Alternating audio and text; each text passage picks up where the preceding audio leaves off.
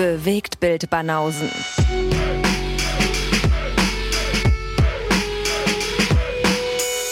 Filme, Kino und Serien, bis ihr kotzt. Schönste Intro ever. Wunderschön. Erst recht die Remix-Intro. Aber das Original müssen wir, du hast ja eigentlich, du hast jetzt das gedrückt, ne? Das war ja die Extended-Fassung. Hier Stimmt, ist- das war die Extended-Fassung. Das ist die schöne. Das ist wunderschön. Das ist die wirklich. schöne Fassung. Das ist die schönste, ja. Das ist die, wo nochmal die Studios bearbeitet haben, nochmal den Sound richtig so auf HD gemacht haben und äh, nochmal rübergegangen sind. Ja. Und wo die dann am Ende gesagt haben, Alter. und dann so, fett. Fett. Weißt du, wo P. Diddy und Dr. Dre dann so in der Booth stehen und sagen, tja, Genau so. Banger, Alter. Ja, Mann. Absoluter Banger. Instant Hit. Instant. Wie viele Leute das wohl als Klingelton haben werden in ein paar Jahren? Das, äh, Wahnsinn. das machen wir zum Klassiker, das Ding. Auf jeden. Das ist jetzt schon Klassiker. Ja, siehst du? In, Instant Classic. Da haben wir's. Da ist er der Instant Classic. Ja. Ja, okay. Jahrgang 2021 und schon ein Klassiker. Überzeugt. Deine Definition ist die richtige. Siehst du? Ich bin dabei. Sehr nice. Geil. Korrekt. Bewegt mit Banausen, Filme und Serienpodcast Nummer 102. Episode 102. Jawohl, wir sind Mensch. in 100. Da muss ich mich erstmal dran gewöhnen hier an, den, an diese dreistelligen Zahlen. Ja, stimmt. Das habe ich noch gar nicht drüber nachgedacht. Wozu auch? Wozu auch, ja. Eben. Wie auch immer, Freitagsepisode. Unsere kleine Rezension zum Wochenende. Die kleine Rezension. So klein wird das gar nicht, glaube ich. Nee, so klein wird's nicht, aber zumindest haben wir heute keine Hausaufgaben am Start. Also lassen wir uns gegenseitig überraschen, was der andere so mitgebracht hat. Ja, ich habe drei Filme. Bei mir sind heute auch ausschließlich Filme. Mhm. Für die Serienfans dann demnächst mal wieder. Und sind Klassiker dabei? Äh, Klassiker, da haben wir es Das wieder. ist ein Themenabend heute. Ähm, Muss er erstmal nachgucken. 2016, 1984 und 1989. Na gut. Wieder keine Klassiker. Dünn. What the fuck? Tja. Naja, gut, kannst aber du du hattest ja auch angekündigt, dass du für die Supporter-Episode einen Klassiker bringen willst. Richtig, siehst du, der Mann hat ja doch ein gutes Gedächtnis. Naja. Da ist nämlich mein Klassiker gelandet. In der kommenden Supporter-Episode, da habe ich gesagt, Ah, dafür gucke ich mal wieder ein Classic. okay. Na, ich habe heute den Klassiker. Na dann. Ich weiß ja nicht, ob du damit anfangen willst, aber zumindest äh, Nee, will ich nicht. im Gegensatz zur Dienstagsepisode, wo ich ja angefangen habe, kannst du aber gerne mal hier starten. Okay. Legen wir gleich los, oder was? Ja, können wir machen. Willst du noch was singen? Ich kann vorab schon mal das hier drücken. I've been called the songbird of my generation. Ich wollte eigentlich ähm, zuletzt mal was singen. Da hast du nämlich geredet und da lag mir ein Song auf den Lippen und dann dachte ich so, nein, ich singe jetzt mit Absicht nicht, obwohl ich singen wollte. Ach komm. Warte mal, was hast du rezensiert in der letzten Episode? Oh Gott, das fragst du mich. Na doch, einmal dieser, einmal dieser. Kirsten Wick-Film. Ach so. So lange ist es jetzt nicht. die, die, die, du meinst jetzt die letzte, letzte Ja, die, Episode. Ach so, ja. Äh, warte, kann ich genau sagen? Guck mal nach. ich habe die Zettel hier. Ähm, Ach Six, so. Six String Samurai meinst du? Jetzt weiß ich, was ich singen wollte. Bei Nämlich? Six String Samurai hast du nämlich Buddy Holly erwähnt. Ja, Mann. Und dass der Hauptcharakter auch wie Buddy Holly aussieht. Und da wollte ich eigentlich diesen geilen Song von Weezer singen, Buddy Holly. Ooh, I was just like Buddy Holly. Kennst du den? Ich glaube nicht. Ah, kennt er nicht. Ja. Ja, Weezer, Buddy Holly. Das äh, ist mir da eingefallen. Da hatte ich gleich den Ohr und dachte ich so, okay, wenn ich den jetzt anstimme oder singe, dann drückt Lee wieder dieses komische Sample und das will ich nicht. Also da hätte ich singen können, aber hab's nicht. Ja, wäre ich jetzt Achso, gesungen. du willst nicht, dass ich das Sample drücke, verstehe. Nee, du, äh, ich kriege ja wirklich den Ruf, als ob ich jetzt hier jede Episode singe und ich kann gar nicht singen. Macht doch nichts. Machen andere Leute auch andauernd, obwohl sie es nicht können. Ja, stimmt. Ich mache auch einen Podcast und kann das auch nicht. Mhm. Ach, ich finde, das läuft ganz gut. Ja, das, das du, geht holst nur doch, wirklich schlimmer, Alter. du holst doch die Kastanie aus dem Feuer für uns. Ist das so? Ich sorge hier für den Amateur-Touch. Mhm. Das ist, mit dem nächsten Film hole ich garantiert nichts aus dem Feuer, Alter. Okay. Das war leider eher so der Griff ins Klo. Gurkensalat incoming. Mhm. Na, Ja. herzlich, herzlich willkommen zum neuen Punkterad. Ja, das ist klar. Das ist jetzt im Ansatz natürlich schon wieder nicht so einfach. Aber ich hatte Bock auf Action Mhm. und da ist mir dieser Film unter die Nase gekommen. Sehr aktuell, aus dem Jahr 2021. Und er heißt schlicht und ergreifend Jolt. O-L-T. Yes. Hast du wahrscheinlich schon mitbekommen, dass der existiert? Kate Beckinsale in Blond. Ja. Kann ich, äh, Hast du das jetzt auch schon mal vorweggenommen? habe ich gut zusammengefasst. Ja, viel mehr muss man auch nicht wissen, glaube ich. Hm. Ja. Ich habe den, äh, ich habe den Trailer gesehen Und? und war nicht, war jetzt nicht komplett irgendwie abgeturnt, sondern war eher so, hm, könnte cool sein, muss nicht. Und deswegen klingt eher so, als muss nicht, was jetzt von dir kam. Aber Ja. ich jetzt nach dem Trailer nicht so, dass ich gesagt habe, boah, abturn, sondern schon so, ja. Kate Beckinsale so als Action-Amazon hat man ja auch schon in den einen oder anderen Film gesehen. Bei mir war es wirklich nur so, ich habe gelesen, Action, Thriller und habe dann gesehen, wer da mitspielt und dachte, okay, probieren Mhm. wir aus. Und gegen die Hose. Ja. Naja, schade. Kate Beckinsale, wie du schon gesagt hast, die spielt hier Lindy. Und von Lindy wird dann kurz die Kindheit umrissen. Die erzählen, dass sie schon als Kind äh, schwierig war, weil die ziemlich krasse Aggressionen hatte. Mhm. Natürlich wurde das dann versucht, irgendwie, in, dass man das in den Griff kriegt. Wurde medikamentös behandelt und dann gab es Schocktherapie und, und, und. Aber alles, was die mit der versucht haben, hat die nur noch stärker gemacht. Und auch stärker in ihren Aggressionen und auch körperlich stärker. Mhm. Das ist jetzt noch nicht auf so einem Superhelden-Level, aber die ist halt physisch sehr stark. Und das ist schon irgendwo absurd, weil Kate Beckinsale ist halt super dürr. Mm, Ja, ist sie. Die ist wirklich schon sehr schmal und hier wird halt erzählt, also die haut hier halt Leute um, die einfach dreimal so viel wiegen wie die. Aber gut, egal. Sie ist halt sehr stark, das glauben wir jetzt mal. Aber es hat bei Underworld hat's funktioniert, weil da war sie ja schon recht schmal von der Statur, aber trotzdem hat sie da so, mehr geschossen als irgendwie jetzt Leute körperlich umgemäht, oder? Also, und ich, sie war eine Halbvampirin. ja eben und hier, aber es finde ich eh auch, ist ja eher so ein Fantasy-Szenario. Jetzt Mhm. jetzt steht hier nur Action und Thriller. Trotzdem kann man natürlich annehmen, dass das halt, wie gesagt, ich kaufe das ja auch, ne? So, jetzt glauben wir es halt mal, die Okay. ist halt stark. So. Jetzt ist sie in Therapie bei Stanley Tucci, Mhm. um eben ihre Aggressionen besser in den Griff zu kriegen. Und da ist sie wohl auch schon lange, weil die haben ein sehr vertrautes Verhältnis. Er hat sie medikamentös eingestellt. Plus, sie trägt so ein, ähm, so eine, ey, die hat, die ist mit äh, so, so Stromdingern verbunden, was sie auf dem Körper trägt. Ne? Mhm. Auf der Haut trägt die so, so, ein, so ein Stromnetz, wo, wo sie dann in der Hand so einen Drücker hat, wo sich immer ein Stromimpuls geben kann. Und das macht sie, wenn eben dieses Aggressionslevel in ihr so steigt, kriegt sie sich damit wieder runtergepegelt. Ne? Dann hat sie so, kriegt sie so einen kurzen Stromschlag, ist sie kurz so ein bisschen benommen, aber das holt sie eben wieder so ein bisschen runter. Mhm. Das hat sie wohl auch mit ihrem Therapeuten erarbeitet, deswegen ist das so eine Kombination aus. Sie hat äh, dieses Ding an, plus nimmt Medikamente und damit läuft's mal, mal besser, mal schlechter. Mhm. Weil wir natürlich werden dann auch Situationen gezeigt, wo sie sich eben nicht groß unter Kontrolle hat und wo das Ding eben gerade mal nicht funktioniert und dann, ja, macht sie eben ein paar Leute kaputt. Dann sagt Stanley Tucci ihr, pass auf, ich kann mir vorstellen, dass dir das sehr helfen würde, wenn du mal einen Menschen an dich ranlässt. Weil du darüber halt auch eine innere Entspannung kriegst, ne, in dem Moment, wo du anfängst, jemandem zu vertrauen und du auch Vertrauen geben kannst, so stellt sich bei dir hormonell was um und äh, du wirst hoffentlich dann im Endergebnis ruhiger dadurch und kannst deine Aggressionen besser in den Griff kriegen. Mhm. Sie tut das so ab und so und sagt, ja, also was soll ich denn machen, daten oder was? Und das macht sie dann aber auch. Und lernt dann die Figur von Jake Courtney kennen. Und ist schockverliebt. Und er auch. Und die finden sich beide total toll.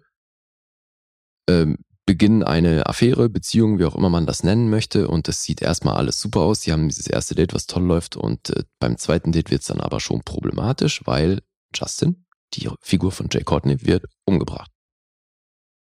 Und ist tot. Und das, als sie gerade festgestellt hat, weil sie nach dem ersten Date war, die schon so schockverliebt und so gut drauf, dass sie das eben super lief mit ihren Aggressionen. Deswegen muss sie dann eben ihrem Therapeuten recht geben. Sagt, das war genau das Richtige, mehr davon. So, jetzt läuft das super mit dem und dann, ja, stellt sie fest, der ist tot. Auch mein Lunge. Also beginnt natürlich ein Rachefeldzug, weil die will natürlich die Typen finden, die ihn umgebracht haben. Mhm. Sind das Russen wieder? die ihn umgebracht haben. Ich erzähle jetzt nicht, wer ihn umgebracht hat. Nee, aber ist das wieder so eine Bande? Oder ist das jetzt so eine, also okay, du sollst jetzt natürlich nicht spoilern, eine Verschwörung, aber gibt es da jetzt so eine, so eine böse Gangsterbande, die da die Fäden zieht? Ja, natürlich gibt's da, sind da kriminelle Machenschaften zugange und natürlich kommt dann auch die Polizei auf den Plan, weil es gibt ja eine Leiche. Mhm. Also kommen zwei Detectives dahin, wissen ähm, auch von ihrer Verbindung zu ihm, deswegen wird sie auch verhört. Die beiden Detectives werden gespielt von Bobby Cannavale und Laverne Cox. Stimmt, ja. Richtig, die habe ich auch gesehen im Trailer.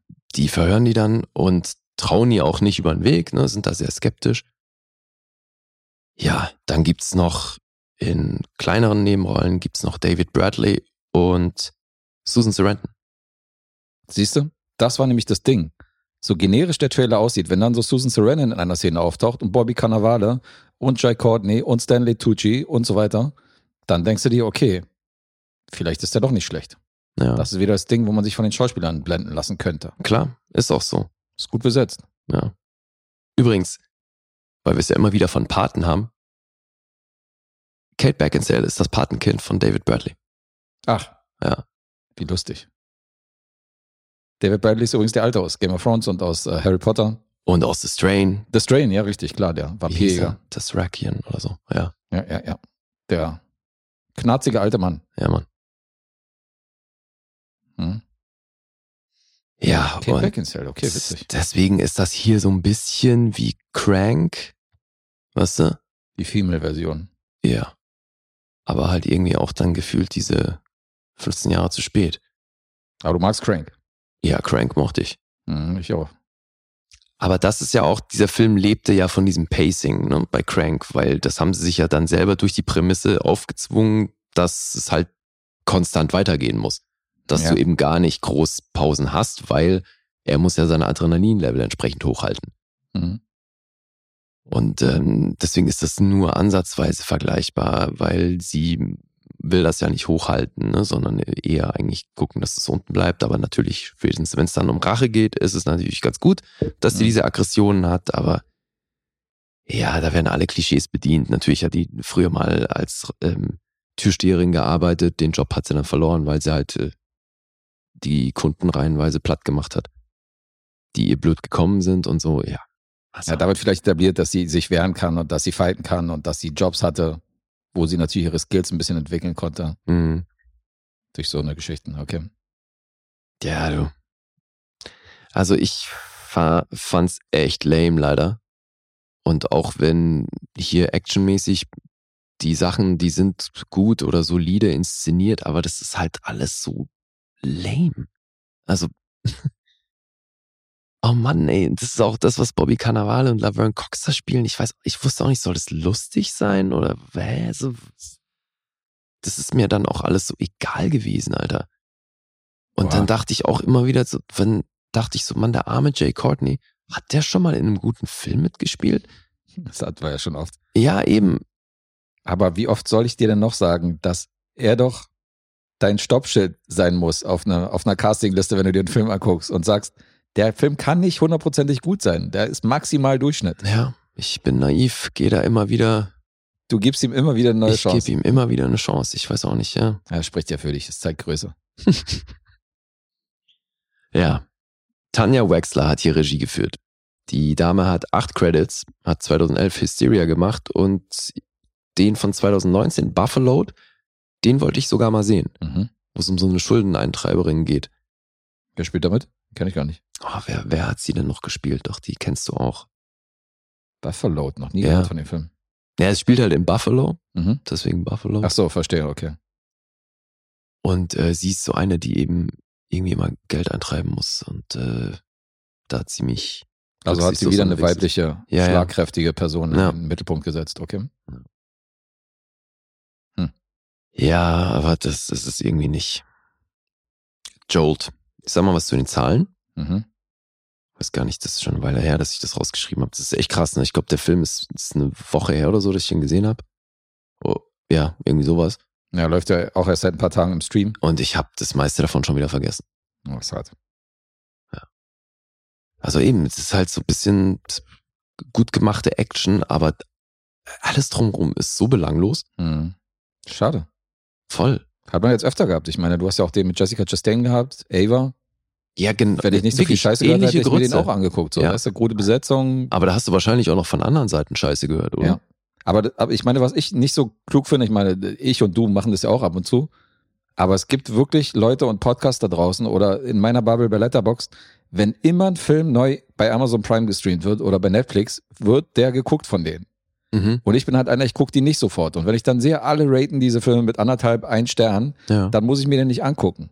Aber alle müssen trotzdem am ersten Tag sofort diesen Film gucken und dann danach feststellen, so was für ein Schrott das ist. So. Ja. Und du bist ja nicht einer, der sich irgendwie sämtliche Filme anguckt, aber es gibt andere Kandidaten, die gucken sich da sämtliche Filme an und wundern sich, dass irgendwie, äh, warum jetzt die letzten zehn Netflix-Filme so scheiße waren bei denen zwei Sterne gekriegt haben. Da sag ich, naja, Du, dann warte doch erstmal ab, wie die ankommen. Jetzt mal der Witz ist, ich hatte erst hinterher auf dem Schirm, dass der so neu ist. Ach so, okay. Das kam ja noch dazu. Nee, der ist jetzt wirklich frisch in der Bubble überall, Ja, ja. irgendwie seit einer Woche im Prime ist. Ja. Naja, schade.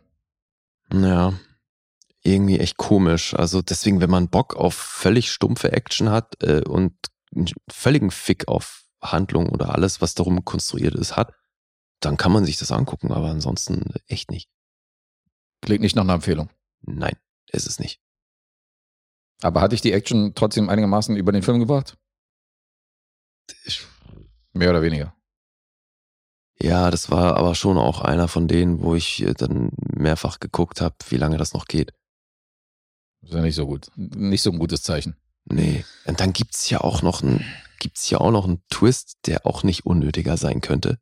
Also, klar, ich kann mir vorstellen, dass die hier auch so ein bisschen auf Sequel gehen. Mhm. Also, ne, dass irgendwie da die Türen offen lassen. Aber, Alter, also. Nee, inhaltlich echt dünn. Also da war von den, von den äh, weiblich besetzten Actionfilmen, war dieser Atomic Blonde noch relativ Atomic, solide. Atomic Blonde war super sogar. ja, den mochte ich ja, echt genau, gerne. Der hat ja ganz gut bei dir abgeschnitten. So. Ja, ja. Nee, aber der hat ja auch eine richtige Story. Das ist ja fast schon so eine, das ist ja so eine Spionagegeschichte so. Der hat, Mhm. da gibt's richtig Material im Vergleich zu dem hier. Schade. Ja, die gerät halt in so ein, äh, so ein Gangstermilieu, weil ihr Typ umgebracht wird. Okay, strange. Ja. Ich habe ja mal den Regisseur von Van Helsing habe ich ja mal kennengelernt Mhm. und der war mal in einem Club gewesen und da bin ich mit ihm ins Gespräch gekommen, weil der an der Bar saß und ein Kumpel von mir war Barkeeper und so. Und der hat mir auch erzählt, wie anstrengend Kate Beckinsale am Set ist. Und das hört man ja öfter von ihr leider auch so hinter den Kulissen. Und da hatte ich es halt wirklich so von einem Regisseur, der mit ihr zusammengearbeitet hat, dass der, äh, dass sie wohl extreme Starlüren hat und äh, Naja, immer Sonderwünsche hat und das super anstrengend ist und dass jeder Regisseur mit der nur einmal zusammenarbeitet. Also die soll wohl auch hinter der Kamera ein ja, bisschen, bis auf ihren Mann wahrscheinlich.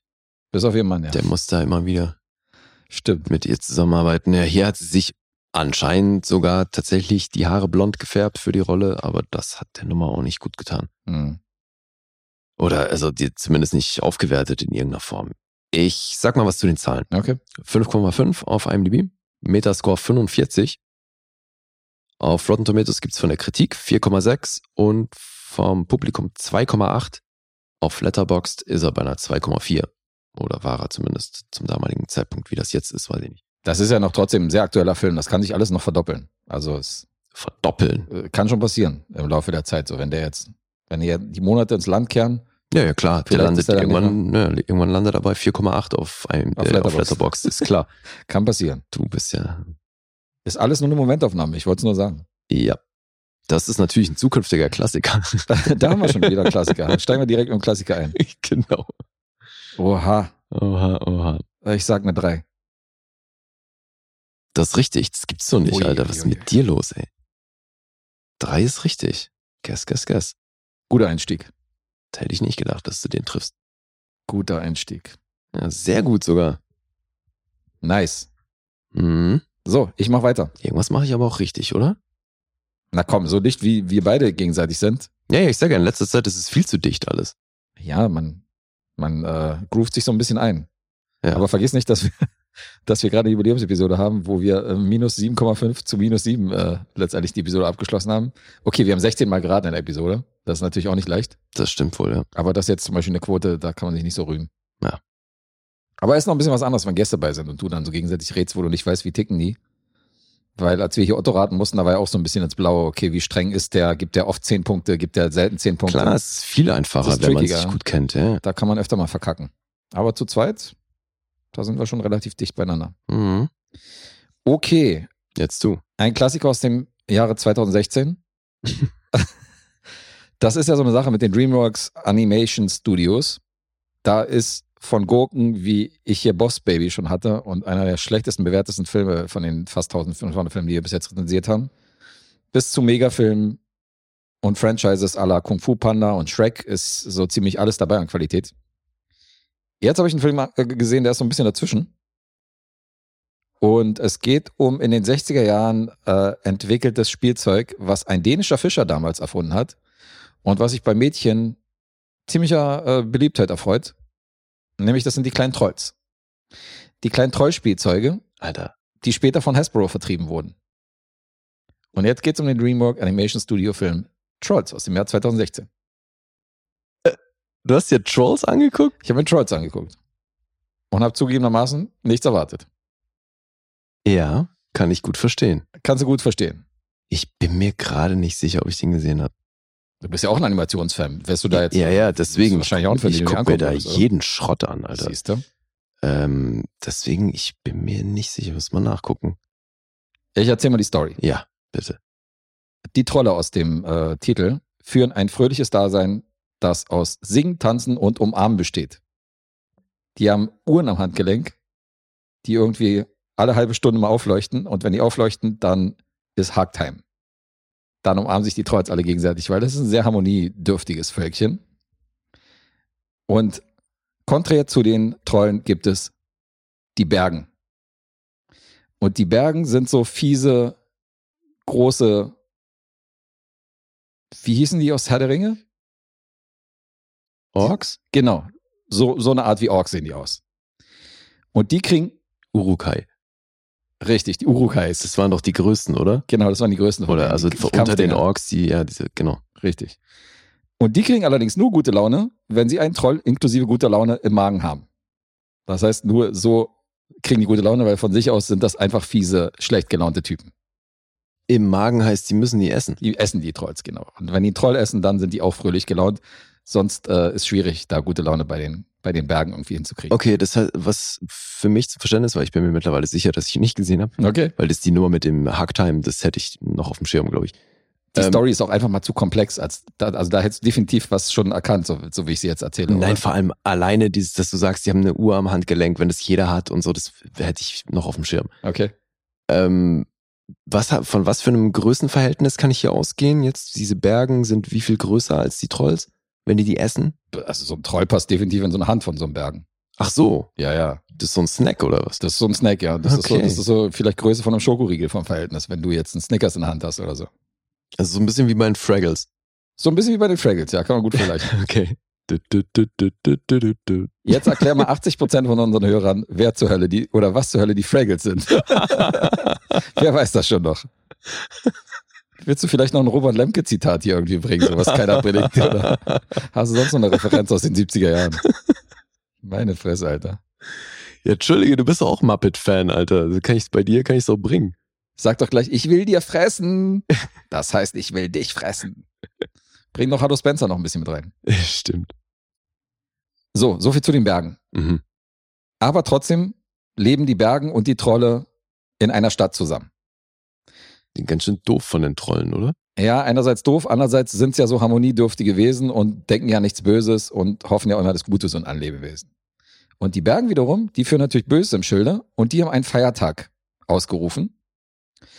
Und in diesem Feiertag wollen die so einen Baum in den, in, also da steht so ein Baum in der Mitte vom Marktplatz und es soll so eine Feierei um diesen Baum geben und die haben einfach vor, die ganzen Trolls, die, die sich dann in diesem Baum versammeln, zu fressen. Mhm. Aber unsere schlauen Trolls kommen darauf, dass sie gefressen werden sollen von den Bergen und flüchten in den Wald Okay. und lassen so eine komischen Attrappen in dem Baum. Und als unsere Bergen ankommen und die Trolls fressen, merken die, okay, die sind aus Pappe, die sind nicht echt. Mhm. Und unsere kleinen Trolls verpissen sich in den Wald. Zeitsprung. Knapp 20 Jahre später. Ach so, übrigens, was, was ich noch erklären musste, ist, dass die Köchin von dem König, der da lebt, das ist so ein naseweiser Königssohn, der leitet gerade das Königreich. Mhm. Und die Köchin, die diese Trolle da zubereiten sollte für ihn, die wurde dann natürlich gefeuert, weil die gesagt haben, ja, die Trolle haben euch verarscht und so weiter. Was hast du hier für Scheiße gebaut? Du hast mir hier keinen einzigen Troll in den Kochtopf gepackt. Verpiss dich. Die wurde so ein bisschen ins Exil geschickt. Okay. Zeitsprung, knapp 20 Jahre Aber die später. ist auch eine von den Bergen. Die ist auch eine von den Bergen, genau. Das ist auch so eine Bergenkirche. Knapp 20 Jahre später wird das Dorf der Trolle tief im Wald von der besagten Königin entdeckt. Weil die Trolle ein bisschen zu laut feiern. Die machen wieder Party, umarmen sich, tanzen, singen. Ach so, die entdecken das neue Dorf von den Trollen. Die entdecken Ja. das Dorf, wo die hingezogen sind Mhm. und äh, sie wird darauf aufmerksam gemacht, dass hier Trolle wohnen, überfällt dieses Dorf und nimmt einige von den Trollen gefangen. Was haben die denn 20 Jahre lang gegessen, die Bergen? Die, äh, ich weiß nicht, die können, glaube ich, alles essen. Die kriegen halt eine gute Laune, wenn Ach die so, die, die Das ist brauchen die für, Motivation. Ach so, das ist so ein bisschen Droge für, für Genau, die Bergen. genau, ja, das ist so ein- ja, die Ecstasy-Tabelle. Okay, ja, die klar. Ecstasy-Tablette. Für den- Richtig. Die können zwar alles fressen, aber gute Laune kriegen die nur, wenn die letztendlich Ja, Troll okay. fressen. So Deswegen- viel zum Snacken. also Richtig, vielleicht doch richtig, so ein ja. bisschen der Schokoriegel. Genau, ja, passt schon. Mhm. Und ähm, um die Gunst des Königs wieder zurückzuerlangen, sperrt sie ein paar von den Trollen, die sie einfahren konnte, das sind so knapp acht, neun Trolle in einen Käfig und bringt die zum König. Mhm. Und ein junges, kleines Trollmädchen namens Poppy macht sich mit einigen Freunden auf eine Rettungsmission los, um ihre Kumpels von den König und den bösen Bergen zu befreien. Es ist so bedenklich, dass ich Bock habe, mir das jetzt anzugucken. Das ist die Story. Ja. Wie ich schon erwähnt habe, er ist tatsächlich besser als gedacht, weil ähm, hier ist eine Menge Ironie mit drin. Wenn die losziehen, begegnen die natürlich so verschiedenen Leuten. Und du musst dir das so vorstellen, das ist von der Animation so geil gemacht, weil das ist so ein bisschen wie so ein Scherenschnitt teilweise animiert. Mhm. Wenn die im Wald angegriffen werden von Spinnen, ja. dann sind das nicht so eine bösartigen Zeichentrickspinnen wie manchmal, sondern das sind so Spinnen, wenn einer im Kindergarten so Spinnen bauen würde, so aus Wasch Wattebäuschen und so Kugeln und so, weißt du, und bunt anmalen und so. ja. So sehen die Spinnen in diesem Moment aus. Okay. Das ist schon irgendwie ganz witzig. Und es gibt zum Beispiel einen Moment, also es gibt Momente, wo der Film wirklich sehr ironisch ist und sehr gelungen. Es gibt äh, einen so Moment, wo halt so ein, wo irgendwas so, irgend so eine Revelation stattfindet Mhm. und dann siehst du im Hintergrund so eine dumpfe Stimme und so ein Blitzen und Donnern, die sagt, You are all gonna die.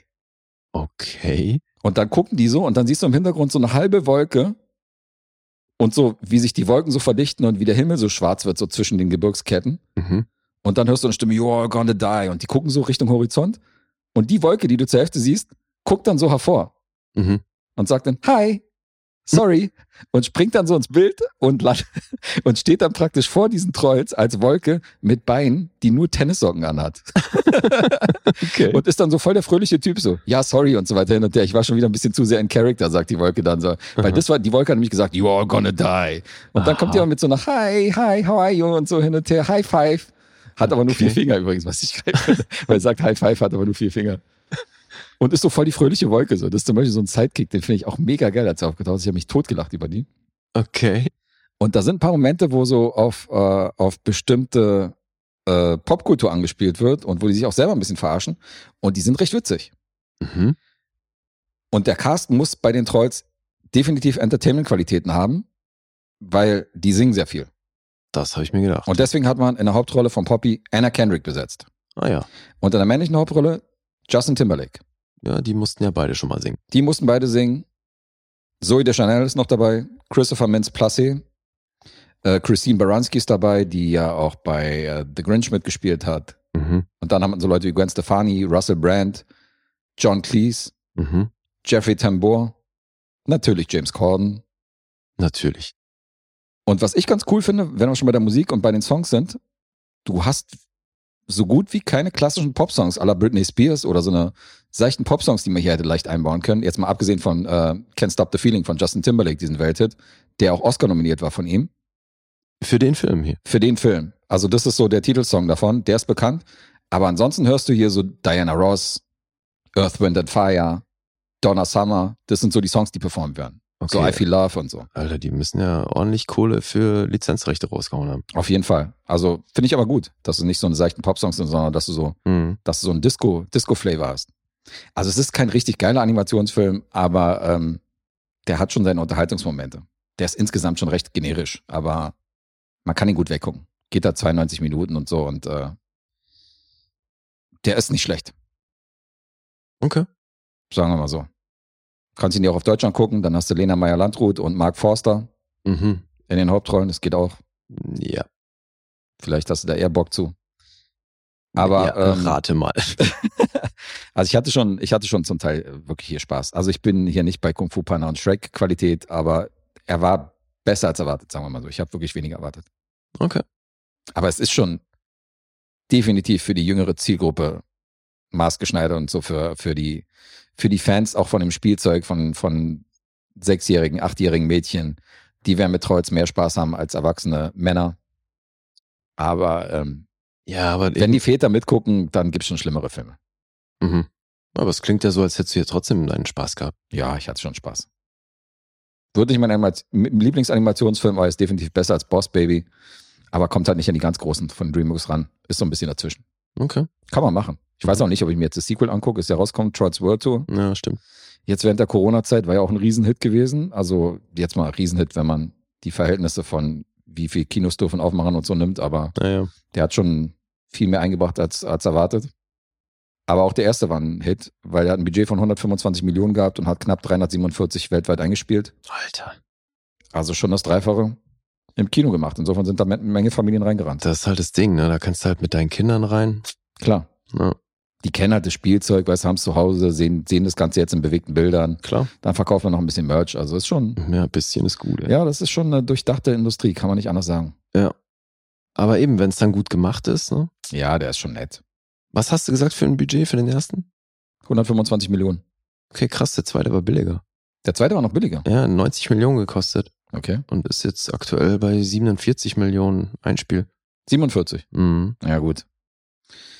Der kam natürlich während der Corona-Phase. Also es soll wohl, also in den Top 10 der am meisten eingespielten Filme war der definitiv mit drin. Ja, ja, klar. Aber äh, das war ja allgemein ein Minusgeschäft für sämtliche Filme, die irgendwie liefen für die meisten. Mhm.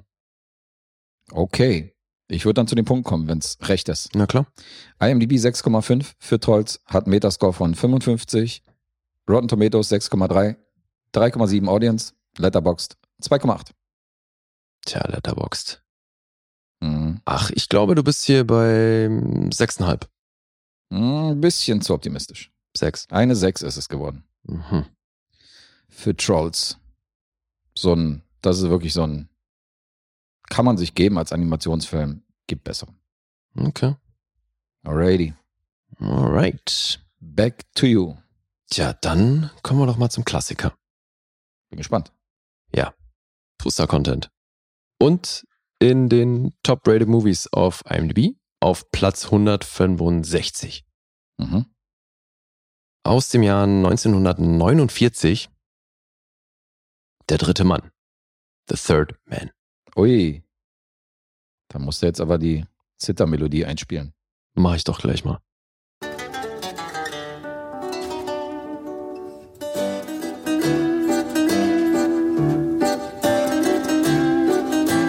Krass, ne? Super bekannt. Das ist halt echt unheimlich, wenn du diesen Film zum ersten Mal siehst, weil ich kannte den noch nicht. Und du wusstest nicht, dass der Song daraus ist? Natürlich nicht. Ja, das ist halt das Krasse so. Ich, ich habe ihn nie Also, gesehen, weil- aber ist natürlich super bekannt, die Melodie daraus. Und du wusstest, dass es aus diesem Film ist. Ja, ja. Aber ich äh, kann mir vorstellen, dass die Woher? meisten es nicht wissen. Ja, weil ich es irgendwo mal mitbekommen habe. So die, diese berühmte Melodie aus Der dritte Mann. Okay, weil diese Melodie, die kam ja wirklich in unzähligen anderen Filmen und sonst wo zum Einsatz. Und jeder hat die schon mal gehört. Sehr cool, dass du die gesampelt hast, auf jeden Fall. Und die ist auf jeden Fall in diesem Film sehr präsent. Also witzigerweise ist hier die ganze Musik, ist hier diese Zittermusik von Anton Karas. Mhm. Der hat den in der Kneipe spielen hören, hat ihn dann ins Hotelzimmer geholt, wo der Knallert was mit dem aufgenommen hat und hat sich dann im Verlauf gedacht, okay, eigentlich wäre es geil, den ganzen Film damit zu machen. Und dann hat er ihn nochmal eingeflogen und haben sie das ganze Ding aufgenommen. Alter. Super krass. Was mir gerade einfällt, spielen wir nochmal ein? Das wäre echt. Mhm. Warte mal, mach ich hier ein bisschen zurück. Ich habe da eine Idee. Für ein kleines Duett.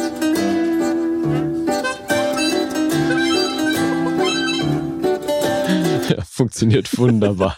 Also echt, ey. Ist nicht schlecht, oder? Ja, so viel zu DJ Guess. Second Dave und äh, ja, so klingen meine Übergänge. Mhm. Not you, Gaz. You're as useful as tits on a fucking bull, and you can fuck off home. ja, deinen eigenen Diskknopf für mich. Super. Ja, jetzt aber, Alter, jetzt, jetzt ist es soweit. It's the good stuff, I promise. Der dritte Mann. Ich höre zu. Du hast ihn demnach auch noch nicht gesehen. Nee, das ist auch eine Lücke in meiner äh, Klassiker, in meiner Klassiker-Vita. Ja.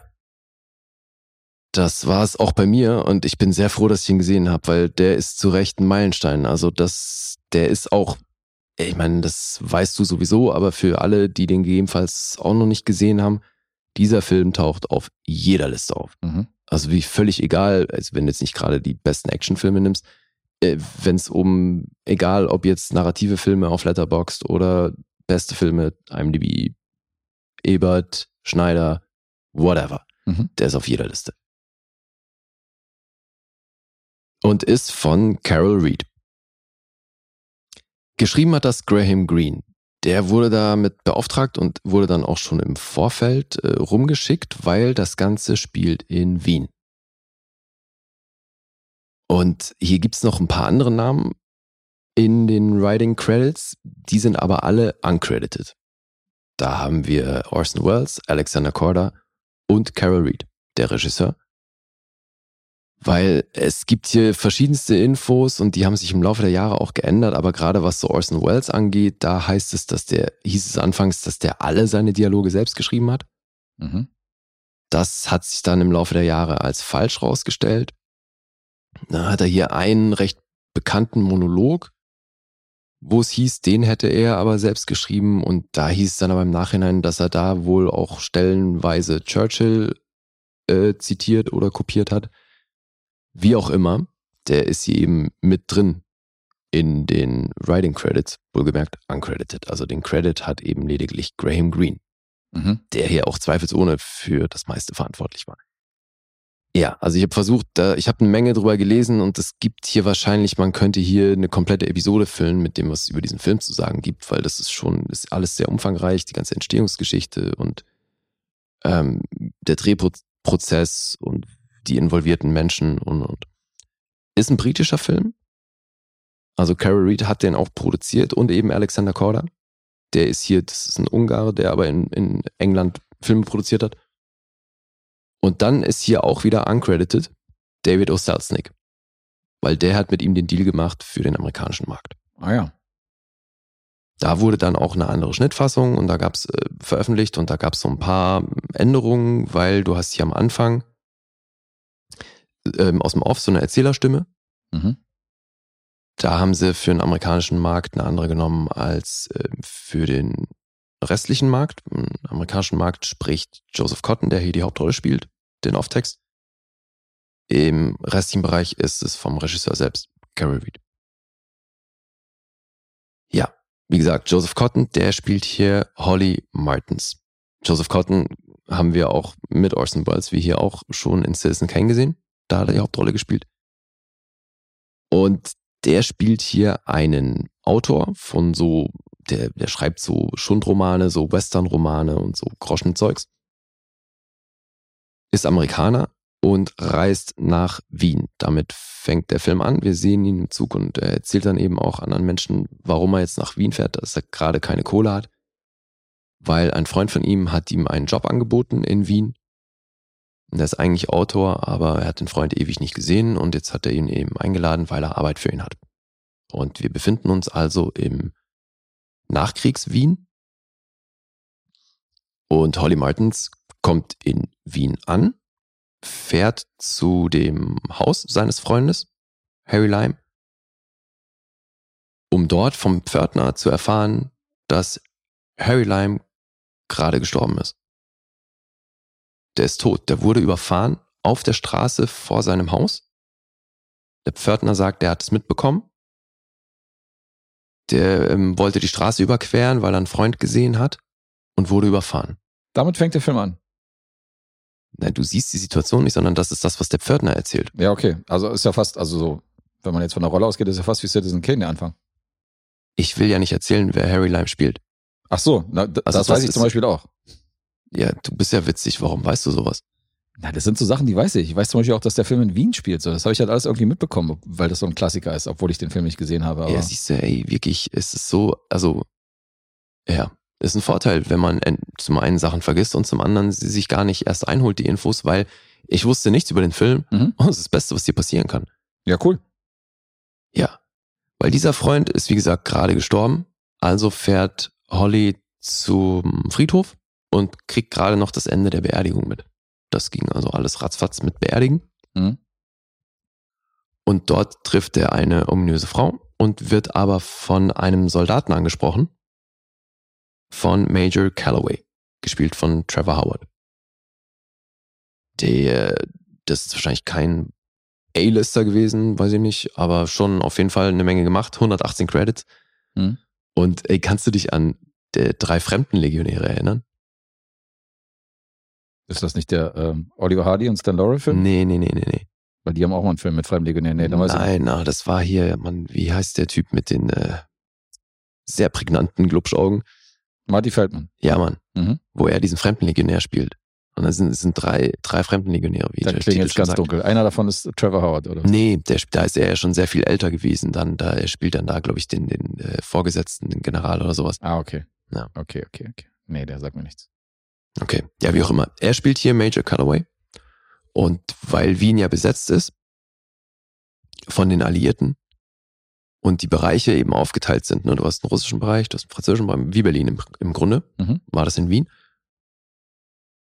ist Major Calloway als Engländer auf dieser Beerdigung, weil es eben in dem Sektor ist, und spricht Holly Martins an, bietet ihm an, ihn mit zurückzunehmen weil er weiß, wo er untergebracht ist, weil er hat ja gesagt, so, naja, ich sollte eigentlich auch bei, bei Harry Lime unterkommen. So, das Mhm. geht jetzt nicht. Dann sagt Major Calloway, kein Problem. Du kannst bei uns unterkommen, da in der ähm, Kaserne. Dort angekommen, ähm, lernt er gleich wieder einen Typen kennen, der ihm daraufhin anbietet, weil er ja Autor ist, dass sie demnächst eine Lesung haben und wenn er sich bereit erklärt, dort zu sprechen, dann kann er jetzt erstmal auf unbestimmte Zeit da wohnen. Für Umme. Weil er halt Mhm. sagt, er hat keine Kohle und kriegt dann noch ein bisschen Geld für diese Vorlesung. Also erstmal Win-Win. Weil Holly Martins sagt sich, irgendwas stimmt nicht an diesem Szenario. Wie mein Freund hier ums Leben gekommen sein soll, das ist alles super dubios. Irgendwie geht das auch alles nicht auf, was mir die Leute hier erzählen. Mhm. Irgendwas stimmt da nicht. Also beginnt er ein bisschen zu recherchieren. Natürlich kommt dann auch wieder diese Frau ins Spiel, die er auf dem Friedhof gesehen hat, weil es dauert nicht lange, erfährt er über Major Calloway, wer die Dame ist. Die ist Schauspielerin am Theater, Mhm. heißt Anna Schmidt und wird von Alida Valli gespielt. Die Dame kennt man aus Suspiria. Die war ja ein recht großer Name, das war eh so ein Ding. Die haben, da gab's verschiedene Ansätze, aber in dem Moment, wo eben Cotton und Valli gesigned waren, weil die eben, die waren unter Vertrag bei O'Selznick, deswegen hat der die da dazugeholt. Und das war ja noch eine Zeit, wo die Schauspielerverträge mit den Studios hatten. Mhm. Ja, und ähm, so kam die Besetzung zustande. Und die Dame, die bringt ihm dann äh, mehr Informationen. Und so werden aber die Angaben über den Tod und den Hergang des Unfalls immer widersprüchlicher. Und irgendwann erfährt er nämlich vom Pförtner, der übrigens toll gespielt wird von Paul Herbiger. Das ist so krass, weil hier hast du auch viele dieser Wiener Figuren, die sprechen halt Deutsch untereinander oder Österreichisch. Ja, cool. Und Paul Herbiger, der hat kein Wort Englisch verstanden. Mhm. Der sprach kein Englisch. Also hat der sich seine Lines Wort für Wort reingeprügelt. Ohne halt wirklich groß zu verstehen, was er da sagt, weil er es halt schlichtweg nicht verstanden hat. Und es funktioniert aber herrlich. Der, Witzig, der ist ja spielt das groß. Ugelstein, ja. Ja, eben. Wahnsinnstyp und kennt man natürlich aus sämtlichen Heimatfilmen und und Mhm. und. Aber ähm, fand ich sehr geil, dass der hier auftritt. Und der erzählt ihm dann eben irgendwann, also als die Frau weg ist, weil er merkt schon, die Frau stresst immer und so und deswegen schickt er seine, die, seine Frau ist dann abends weg und dann ruft er ihn hoch und sagt, ich muss ihm erzählen, was ich da noch mitbekommen habe. Weil er sagt, er hat das nur gehört, aber als er dann hingeguckt hat, war, haben die den auf die andere Straßenseite getragen. Nämlich ähm, der Freund, den er ursprünglich gesehen hat Mhm. erzählt er ihm eben, das war äh, ein Rumäne, ein anderer Typ, weil der Arzt kam noch dazu und dann war da eben aber noch ein dritter Mann. Und das ist der Titel des Films, weil dann geht es darum rauszufinden, wer war dieser dritte Typ. Habe ich ja Weil Major Calloway und alle anderen Leute sagen immer nur, haben immer von zwei Leuten gesprochen. Mhm. Jetzt erzählt mir hier jemand, der ist ziemlich live mitbekommen hat, dass es da einen dritten Typen gab. Also begibt er sich auf die Suche. Ja, und dann wird hier ein recht großes Ding aufgemacht, wo es um ähm, Medikamente geht, die verkauft, geschmuggelt, gestreckt werden und und und. Und das ist so ein ganzes Netzwerk. Mhm. Und ja, all das eben um die Geschichte des toten Freundes. Und ja, das ist vor allem, was Kamera angeht und auch Inszenierung und vor allem Dramaturgie sehr beeindruckend. Weil ich feiere das immer wahnsinnig, wenn mich Filme, vor allem aus so einer Zeit, ne, also das habe ich ja immer wieder mal, so dass es so einzelne Filme gibt, wenn die mich so in ihren Bann ziehen, dass du wirklich geil der Geschichte folgen kannst und auch voll dran gehalten wirst. Hattest du bei Anatomie eines Mordes zum Beispiel Eben, und so ein paar andere. genau so. Mhm. Super Film und super Beispiel. Ja. Das ist, das war hier sehr, sehr ähnlich, wirklich. Also die, die haben hier wirklich eine Menge richtig gemacht. Klingt gut. Und jetzt steht hier groß Film Noir drauf. Und jetzt gibt's aber natürlich viele Leute, die sagen, der Film erfüllt gar nicht alle Kriterien von Film Noir. Mhm. Das ist natürlich dann auch wieder ein bisschen Geschmackssache, weil der eine sieht so, der andere sieht so und man kann diesen Begriff für sich auch so ein bisschen definieren, wie man will. Aber es gibt natürlich so ein paar klassische Richtlinien und ja, da erfüllt er nicht alle. Trotzdem hat der mit dem, was der hier stilistisch macht, also gerade so im Film Noir-Bereich, hart auf die Kacke gehauen und ich feier's Mhm. weil du hast hier voll oft natürlich Szenen bei Nacht, ist ja sowieso in Schwarz-Weiß, Mhm. aber sehr geiles Schwarz-Weiß, weil du hast dann eben nachts diese von hinten beleuchteten Straßen, die haben immer geguckt, dass die Straßen nass sind. Wenn es nicht geregnet hatte, hat da die Feuerwehr das Kopfsteinpflaster nass gemacht. Das heißt, es spiegelt alles immer. Und da hast du so schräge Einstellungen, diese Dutch Angles. Mhm. Und das mit diesen Häuserschluchten und dann Leute, die halt so irgendwie auf das, äh, die von hinten beleuchtete Straße zu rennen, das ist halt super klassisch Film Noir so. Okay. Und das schockt. So im nächtlichen Wien auf Kopfsteinpflaster mit den Lederschuhen und so. Das ist wirklich geil. Und dann sind die auch, im letzten Drittel sind die ziemlich krass in der Kanalisation unterwegs und das sind auch super geile Bilder, wie die da durch die Wiener Kanalisation, die halt auch alle Bereiche miteinander vernetzt, ähm, drehen. Das Mhm. sind sensationelle Bilder. Das ist auch, das tut natürlich auch der ganzen Spannung, die es dann vor allem am Ende hat, unglaublich gut. Diese Kanalisation und diese ganzen Verzweigungen und dann auch, ähm, Alter, wenn die damals Surround gehabt hätten, das wäre so krass gewesen, weil du Mhm. hast halt, du hörst da dann aus allen Ecken und Enden die Leute, wie sie aus der Kanalisation rufen.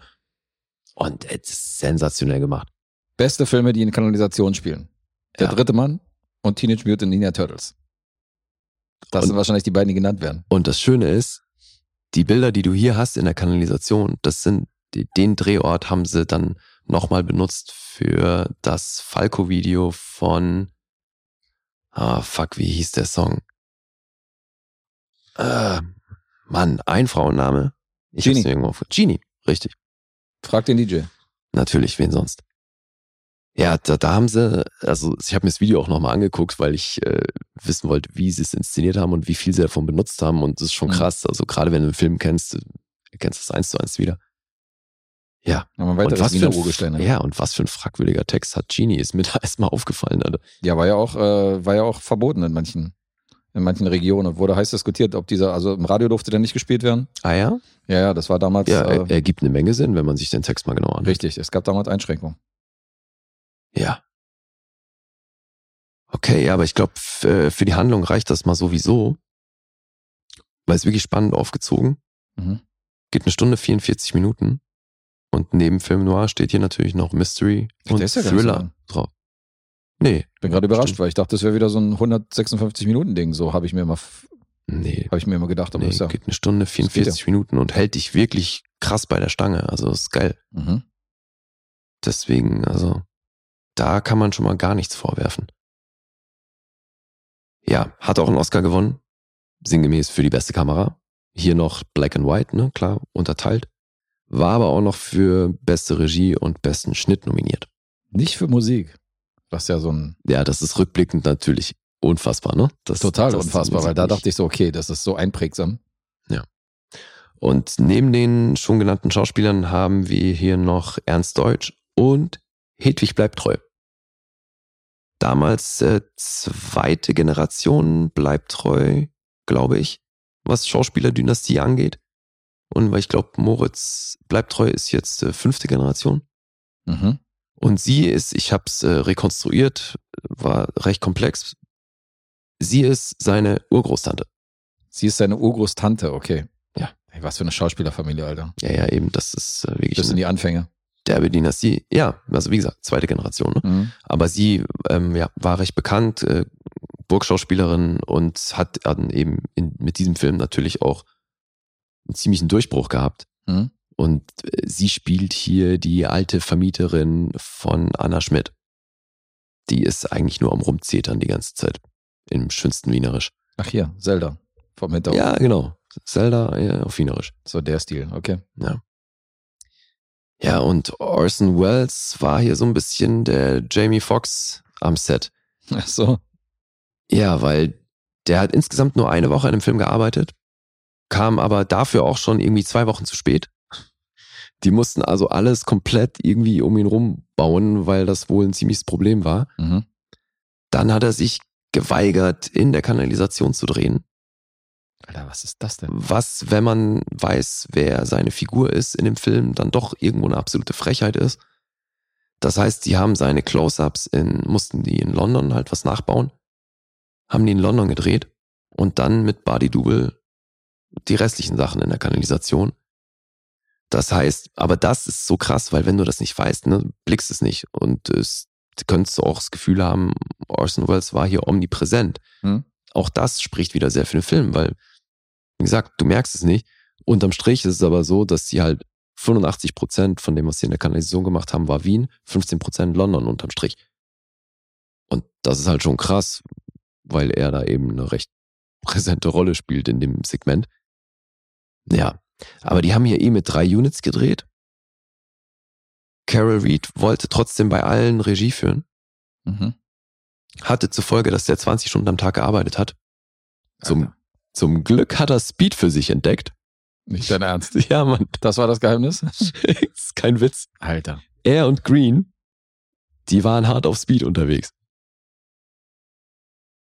Was für die Bergens die Trolle sind, Tja, ist für Mr. Reed das Speed. ja, Mit Dexedrin, Rhyme sogar.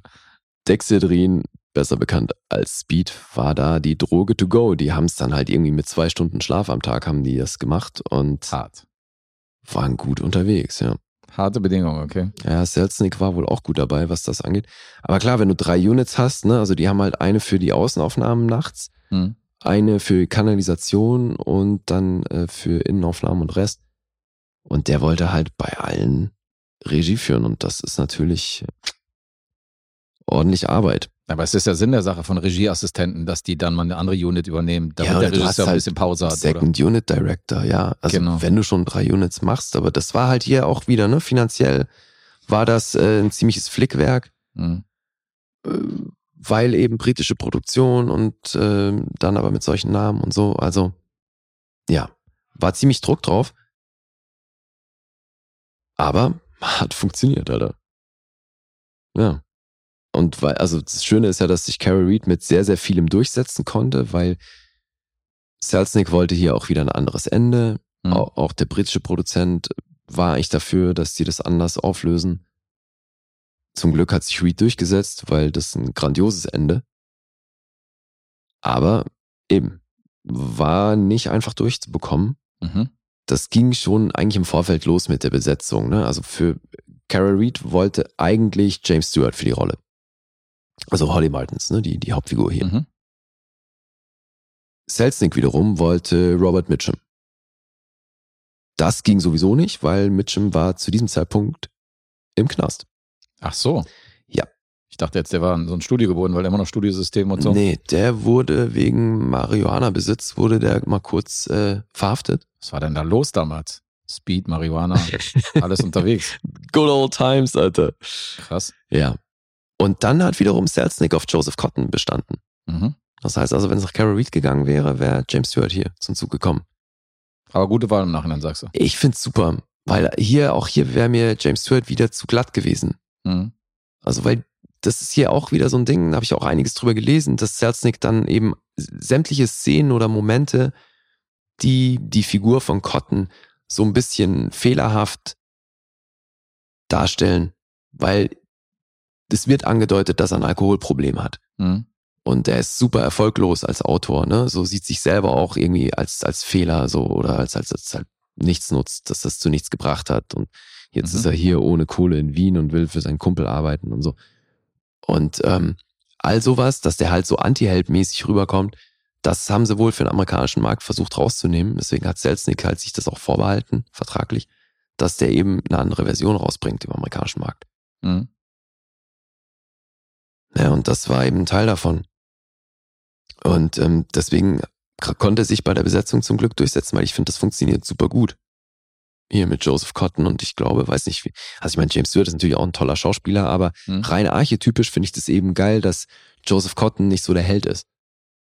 Ja, ja, klar. James Stewart ist schon so der amerikanische gelackte Held und äh, so Gentleman von nebenan. Ja. Da passt er schon eher. Ja, eben. Ja, es gibt übrigens, ähm, in Wien gibt's wohl Stadttouren durch die Kanalisation, wo du so eine dritte Mann-Tour machen kannst. Witzig. Ey, also werde ich mir auf jeden Fall reinziehen, wenn das möglich ist und ich mal in Wien sein sollte. Also die gibt's heute noch. Also nicht, nicht nur nach dem Film, sondern Nee, die gibt's bestimmt heute die noch. gibt's teilweise heute noch. Okay, krass. also ich meine, der Film ist legendär. So, das, Ja, auf die, jeden Fall. Es wären ja blöd, wenn die es nicht mehr machen. Ich kann mir auf jeden Fall vorstellen, dass das immer noch eine Menge Leute sehen wollen. Mhm.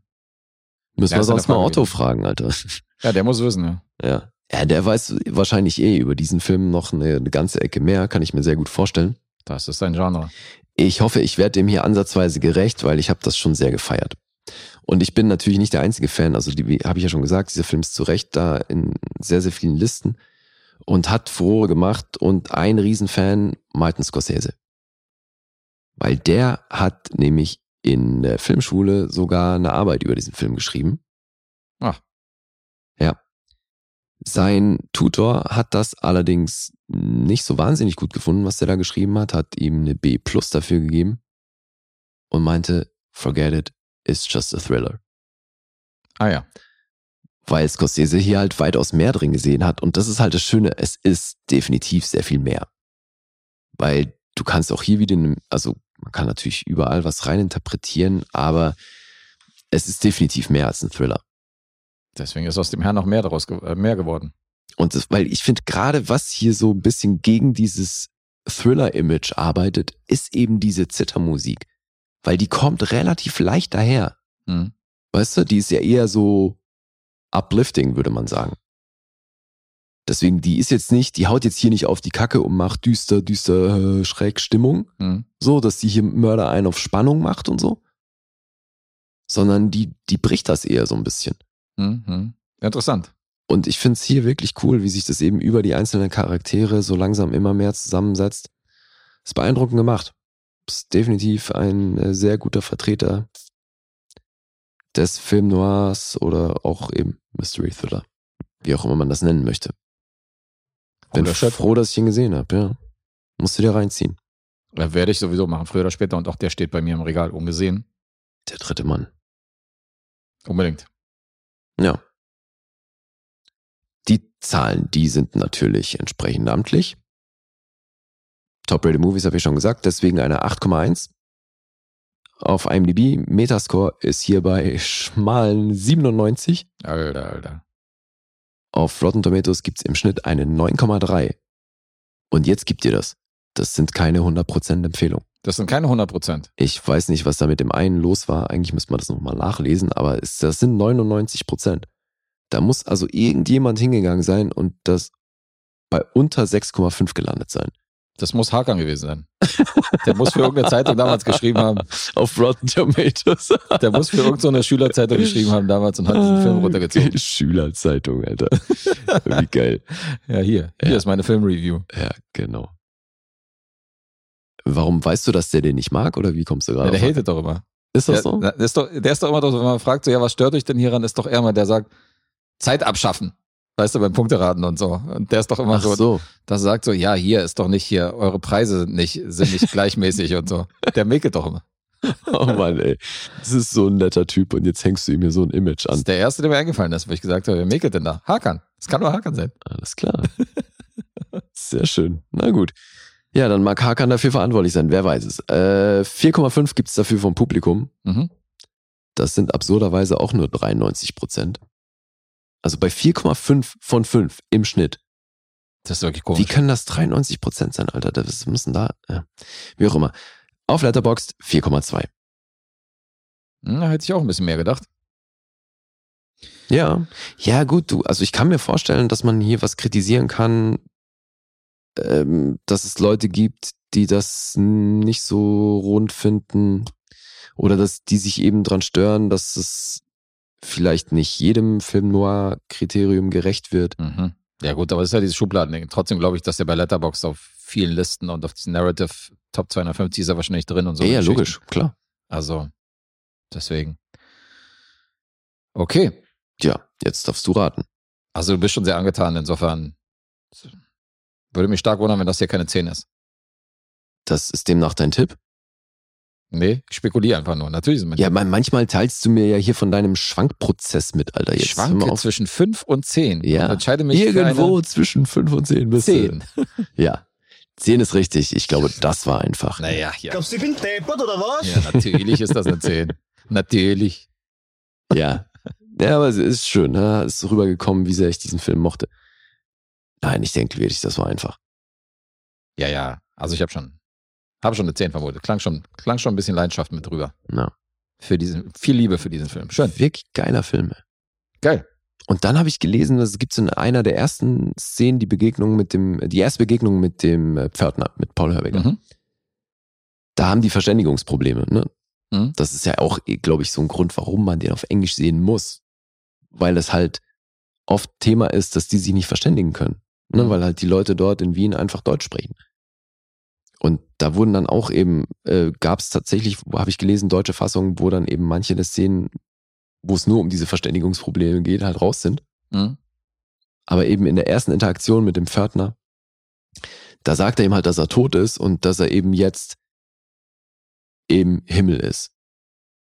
Und zeigt aber nach unten.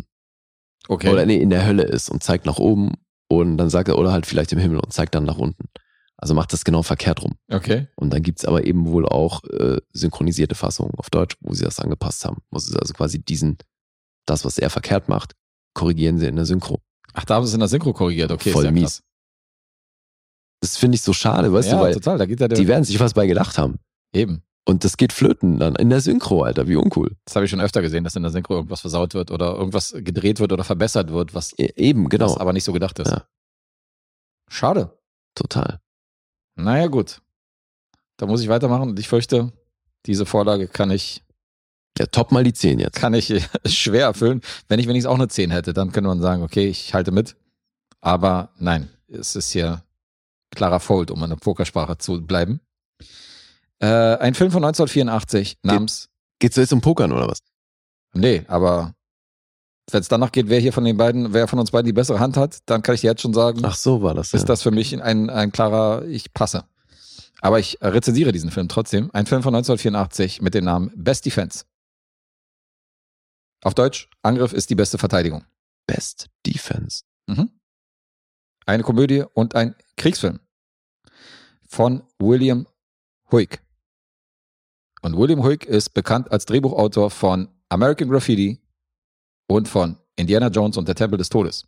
Oh, nice. Zwei große Filme. Der adaptierte das Buch Easy and Hard Ways Out von Robert Großbach und schrieb zusammen mit Gloria Katz das Drehbuch zu folgendem Film. Und Alter, die Entstehungsgeschichte von dem Film ist sowas von abgefahren, unfassbar. Weil dieser Film war fertiggestellt mit Dudley Moore in der Hauptrolle, den wir kennen aus 10, die Traumfrau und Ja. so Sachen. Wie kommst du jetzt gerade auf 10? Das war hier Bo Derek, ne? Ja, das war mit Bo Derek. Ja. Und dann hatten die Testscreening von dem Film. Und das Testscreening ist so katastrophal ausgefallen und äh, das Publikum fand diesen Film so unfassbar schlecht, dass man im Nachhinein einen Charakter reingeschrieben hat, der in diesen Film reingeschrieben worden ist und wo alle Szenen nachgedreht worden sind, nämlich mit einem sehr gehypten Schauspieler damals, der nach nur 48 Stunden und die Glücksritter ähm, in also groß gehypt war in der, in der Filmbranche und hat dann Eddie Murphy rangeholt. Okay, also irgendwas klingelt da bei mir im Hinterkopf. Das- mal weiter, ja. Das ist so hart. Und Dann dieser haben Film, die mit ihm als, aber nicht als Hauptdarsteller. nee, nee, nicht Hauptdarsteller, aber schon promoted als Eddie Murphy-Film, weil er, ihn sieht man auf dem Poster neben Dudley Moore. Oh mein Gott. Ihn sieht man auf den DVD-Covern und so. Du siehst Eddie Murphy, obwohl er nur eine Nebenrolle hat, die im Nachhinein in diesen Film mit reingearbeitet worden ist. Muss dir mal vorstellen. Oh fuck. Aufgrund des Testscreenings. Oh, das ist bitter. Und wie viele Szenen haben die dann mit ihm nachgedreht? Das sind eine Menge Szenen, aber er hat keine gemeinsame Szene mit Dudley Moore. Also es gab eine gemeinsame Szene, die gedreht worden ist, die ist aber nicht im fertigen Film gelandet. Was hat er jetzt, was hat jetzt der Eddie Murphy unterm Strich so grob für eine Screentime? 15 Minuten, 10 Minuten, Oh shit. so ein Nebendreh. Oh mein Gott. Okay. Kann ich mir, kann ich mir denken. So, also der Film war dann wahrscheinlich ursprünglich, weil der geht jetzt 94 Minuten.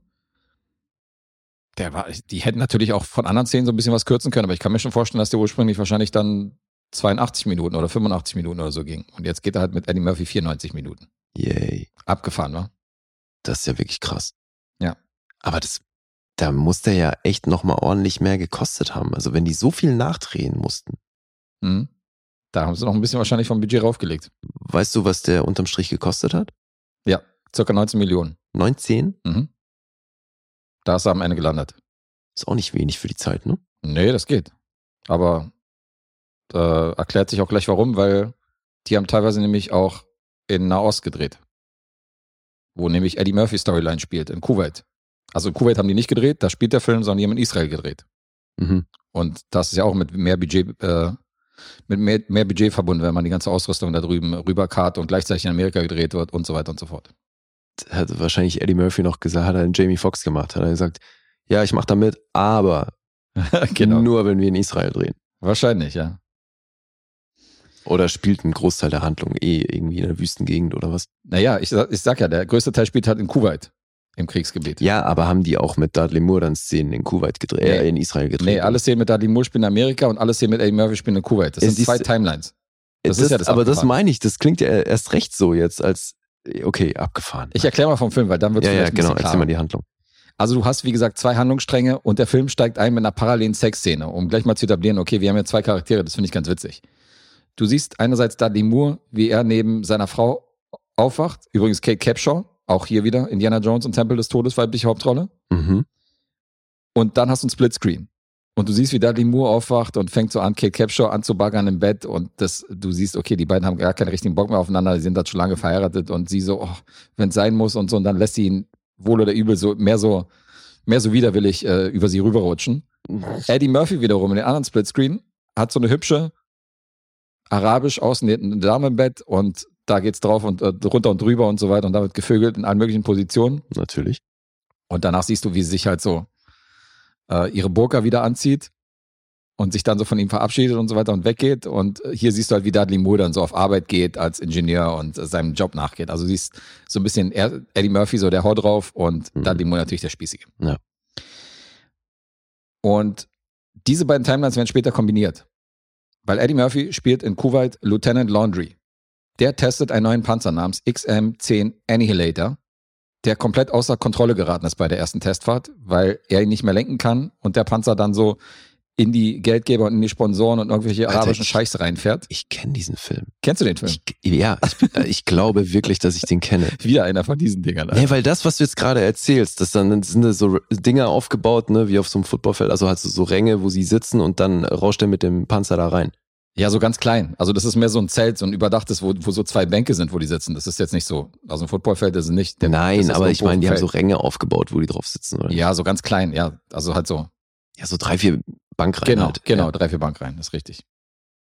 Vielleicht Ich hast du einfach glaube, eine krasse Fantasie, oder? Du hast ihn gesehen. Naja, wobei, man muss dazu sagen, so ein Szenario gab es tatsächlich schon oft. Ja, kann sein. In, äh, gerade in so Kriegsfilmen, dass die irgendwie ein neues, äh, eine neue Waffe präsentieren und da geht dann alles schief. Definitiv. Die zweite Variante ist, dass ich als amtierender Sieger des Vorlesewettbewerbs die Sachen auch so bildlich beschreibe gerade, Ja, klar. dass du dir filmisch sofort irgendwie die Bilder vor Augen hast und Ja, denkst, du hast den Film gesehen, klar. obwohl du den nie gesehen hast. auf jeden Fall. Das kann natürlich auch sein, dass es meine Skills sind. Ja. Ähm, ja, dieser Panzer gerät außer Kontrolle und irgendwie ist die ganze Technik noch nicht ausgereift. Zweiter Strang, wir springen wieder in die USA und diesmal zwei Jahre vor dieser, vor dieser Irrfahrt von diesem Panzer. Mhm. Wiley Cooper, das ist der Ingenieur, den Dudley Moore spielt, sitzt an einer Entwicklung von einer Elektronikeinheit für, für diesen genannten Panzer. Mhm.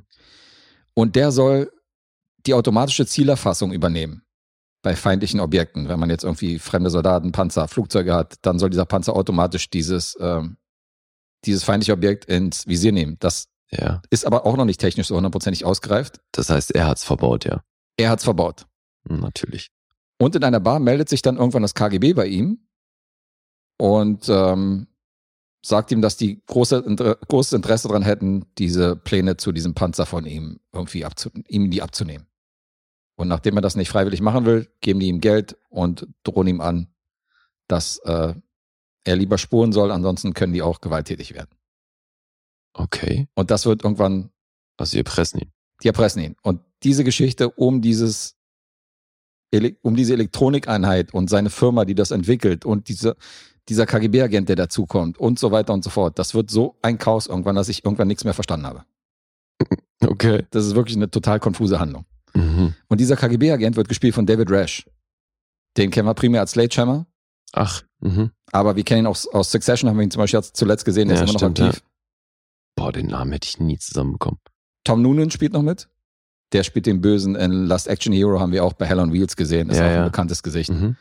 Ähm, der spielt einen Herrn, der ebenfalls an so einer, an so einem Gerät gearbeitet hat, parallel in einer anderen Firma und dann vom KGB aber um die Ecke gebracht worden ist, weswegen Dudley Moore dann natürlich Schiss hat, dass er der Nächste ist, der um die Ecke gebracht wird. Und das wird Aber bleiben die dann in dem zwei Jahre davor Szenario? Nee, der springt doch ab und zu immer wieder so in dieses Eddie Murphy-Szenario, wo er in seinem Panzer sitzt und mit seinen zwei arabischen Homies, die übrigens total dämlich sind, Mhm. und die, wenn er irgendwie die Klappe aufmacht, mit einem General redet, der irgendwelche Anweisungen gibt, die beiden nur so, Ja, Hi. okay, doch, Alter, ich kenne den Film. Ja, Kennst Mann, den? Ich kenne den. Und die sitzen dann neben ihm und quatschen auf heißt- amerikanisch alles nach, so High Five und Ja, so, ja, weißt du, okay. hin und her. Die sind halt total dumm. Ja, das klingt sehr bekannt. Und- also kommt mir sehr bekannt vor. Und diese, das Traurige daran ist, dass diese Timelines und die Szenen mit Eddie Murphy sind tatsächlich meine Highlights. Mhm. Weil er spielt natürlich wieder dieses Plappermaul im Maschinengewehrtempo. Ja. Wenn er sagt so, ja, haltet mal eure Gebetsteppiche fest, wir beschleunigen. Oder, äh, Hast wieder deutsche Untertitel angehabt, oder nee, was? nee, nee, waren keine deutschen Untertitel. Das hat er, habe ich ja wirklich so übersetzt. Das hat er halt gesagt auf so. Englisch. Und ähm, Das klang jetzt schon wieder nach so einem Szenario, wo, so Bud wo Spencer sie mit den Untertiteln sehr viel weitergehen als im Original. Nee, nee, das habe ich tatsächlich, das habe ich tatsächlich selber übersetzt. Okay. Und ähm, in einer Szene ballert er halt mit so einem Maschinengewehr auf so einen Soldaten rum und sagt halt, so, jetzt mach den Michael Jackson, mach den Michael Jackson und ballert ihn so auf die Füße und der Mhm. Typ tanzt halt so ein bisschen wie Michael Jackson im Moonwalk, aber versucht den Kugeln auszuweichen. Ich Und kenne dann sagt Film. er, okay, jetzt James Brown, jetzt mach den James Brown. Und dann schießt er ihn so und der bewegt sich irgendwie anders von diesen Kugeln weg. Also Eddie Murphy sorgt schon so für, den, für die Lacher in dem Film. Mhm. Ansonsten ist das ein großes, großes Chaos an Filmen, wo man irgendwann nicht mehr durchblickt. Wer macht hier was? Und so richtig hundertprozentig lustig ist der auch nicht. Mhm, toll. Und was ich aber interessant finde, damals wurde der Film ja als politisch fragwürdig äh, deklariert und in der Presse auch so bezeichnet. Warum? Durch diesen Krieg zwischen Kuwait und Irak. Da hat man gesagt, das ist ja ein Szenario, was Warte komplett, mal, von wann ist der Film? der ist von 1984. 84 ging das schon los mit äh, Irak und Kuwait. Eben nicht. Das war eine komplette Fiktion in dem Film. Ach so. Und deswegen hat die Presse gesagt, was ist denn das hier für ein Blödsinn? Die hatten nie irgendwie Krieg oder hatten keine Konflikte miteinander. Was Na, ist acht Jahre später passiert? Ja, eben. Der Golfkrieg ging los.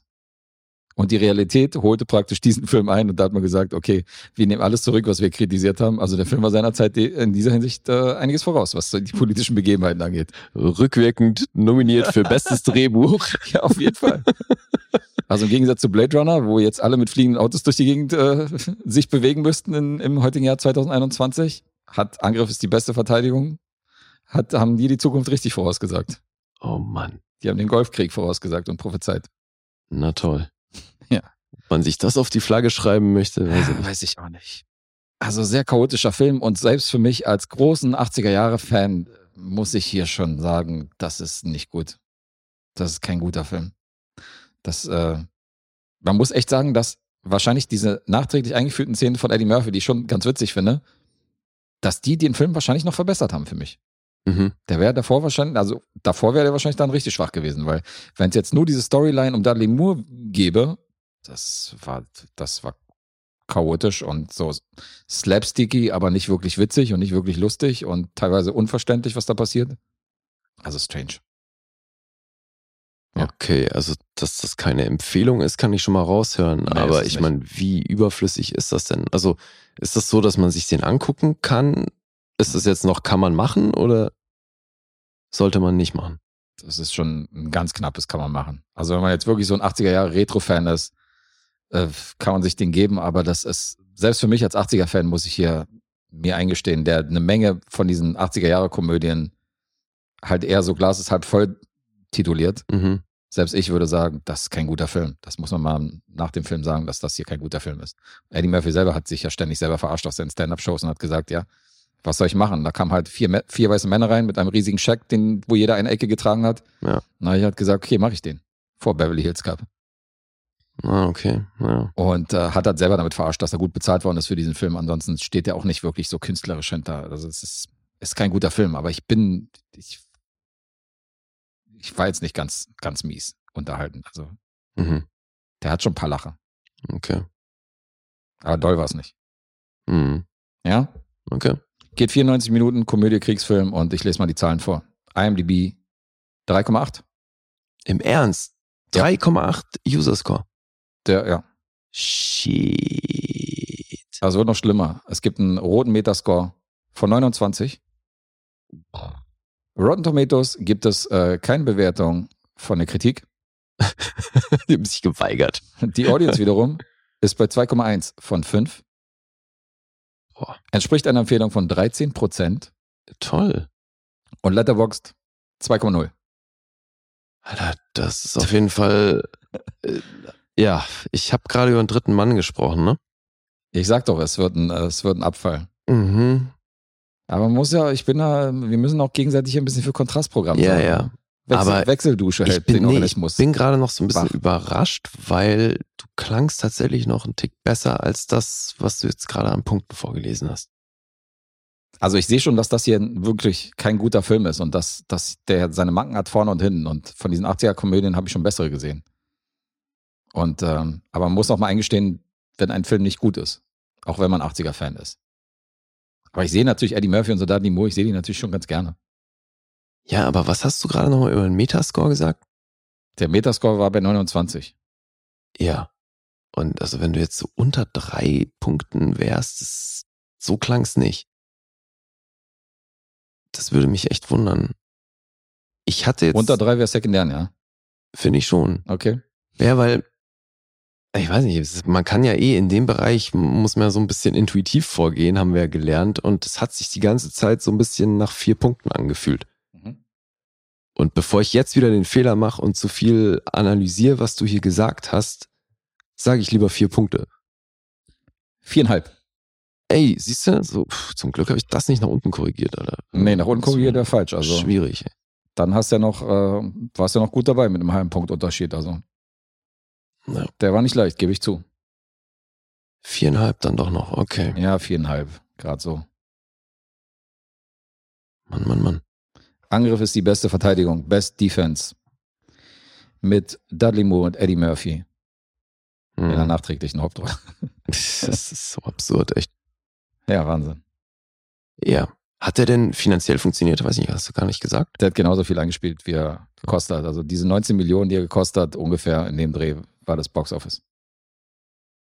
Ey, War Dudley Moore echt mal so eine Hausnummer, dass man um den rum einen Film aufgezogen hat? In den 80s, ja.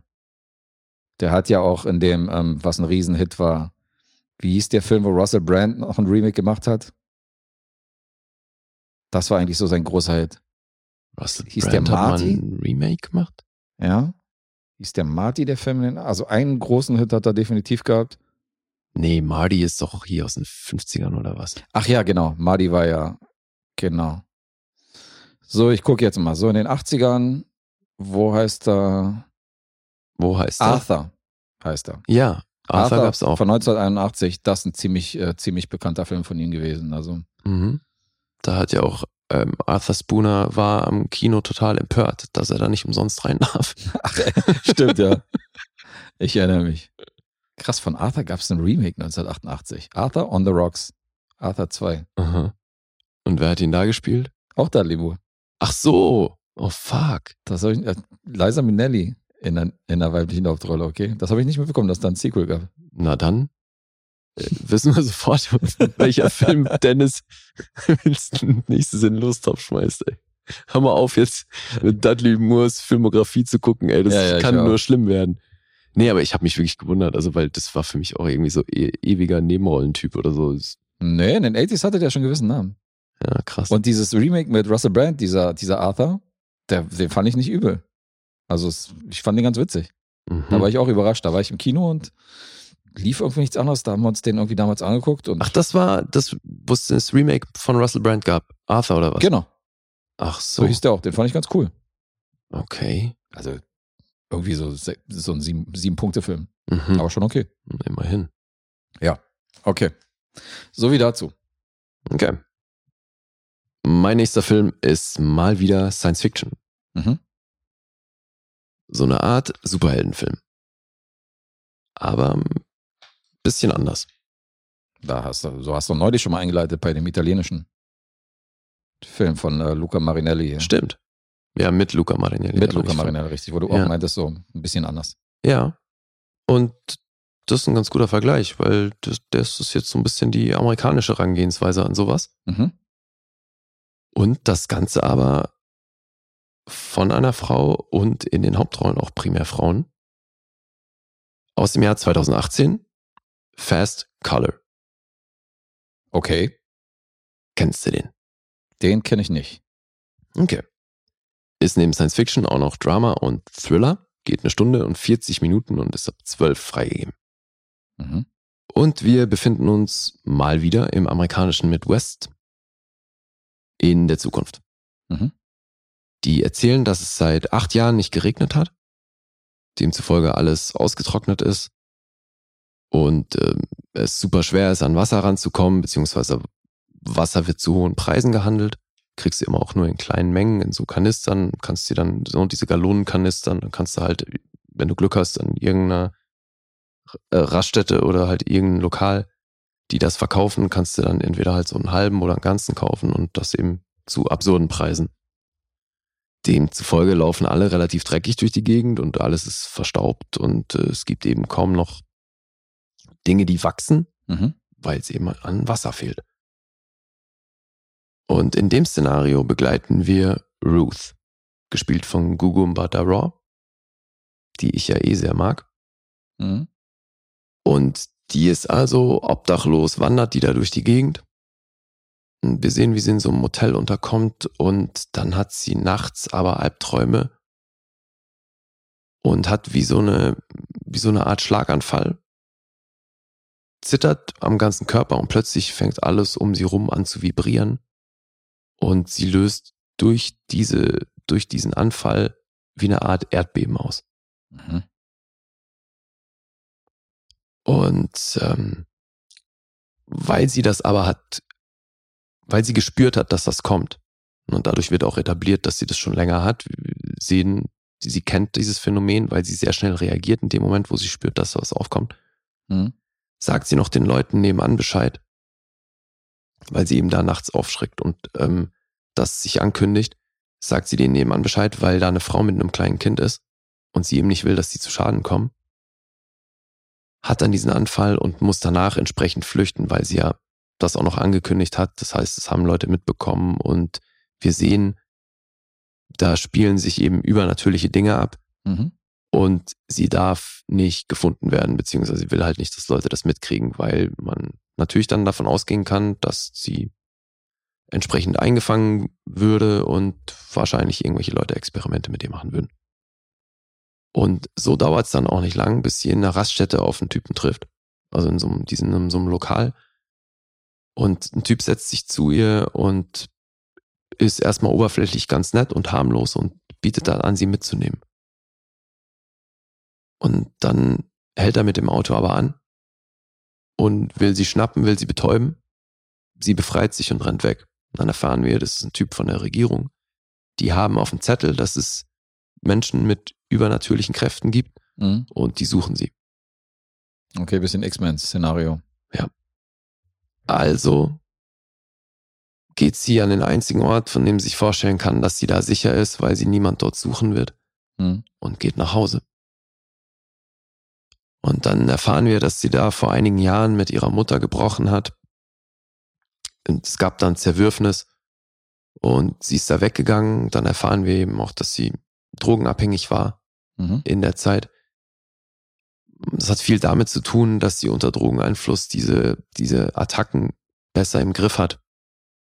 Das Problem ist, dass da natürlich auch schon viele Menschen zu Schaden gekommen sind, weil sie eben durch diese, durch diese Attacken wirklich sehr große Beben auslösen kann Mhm. und da halt eben Gebäude zusammenstürzen und sonst was.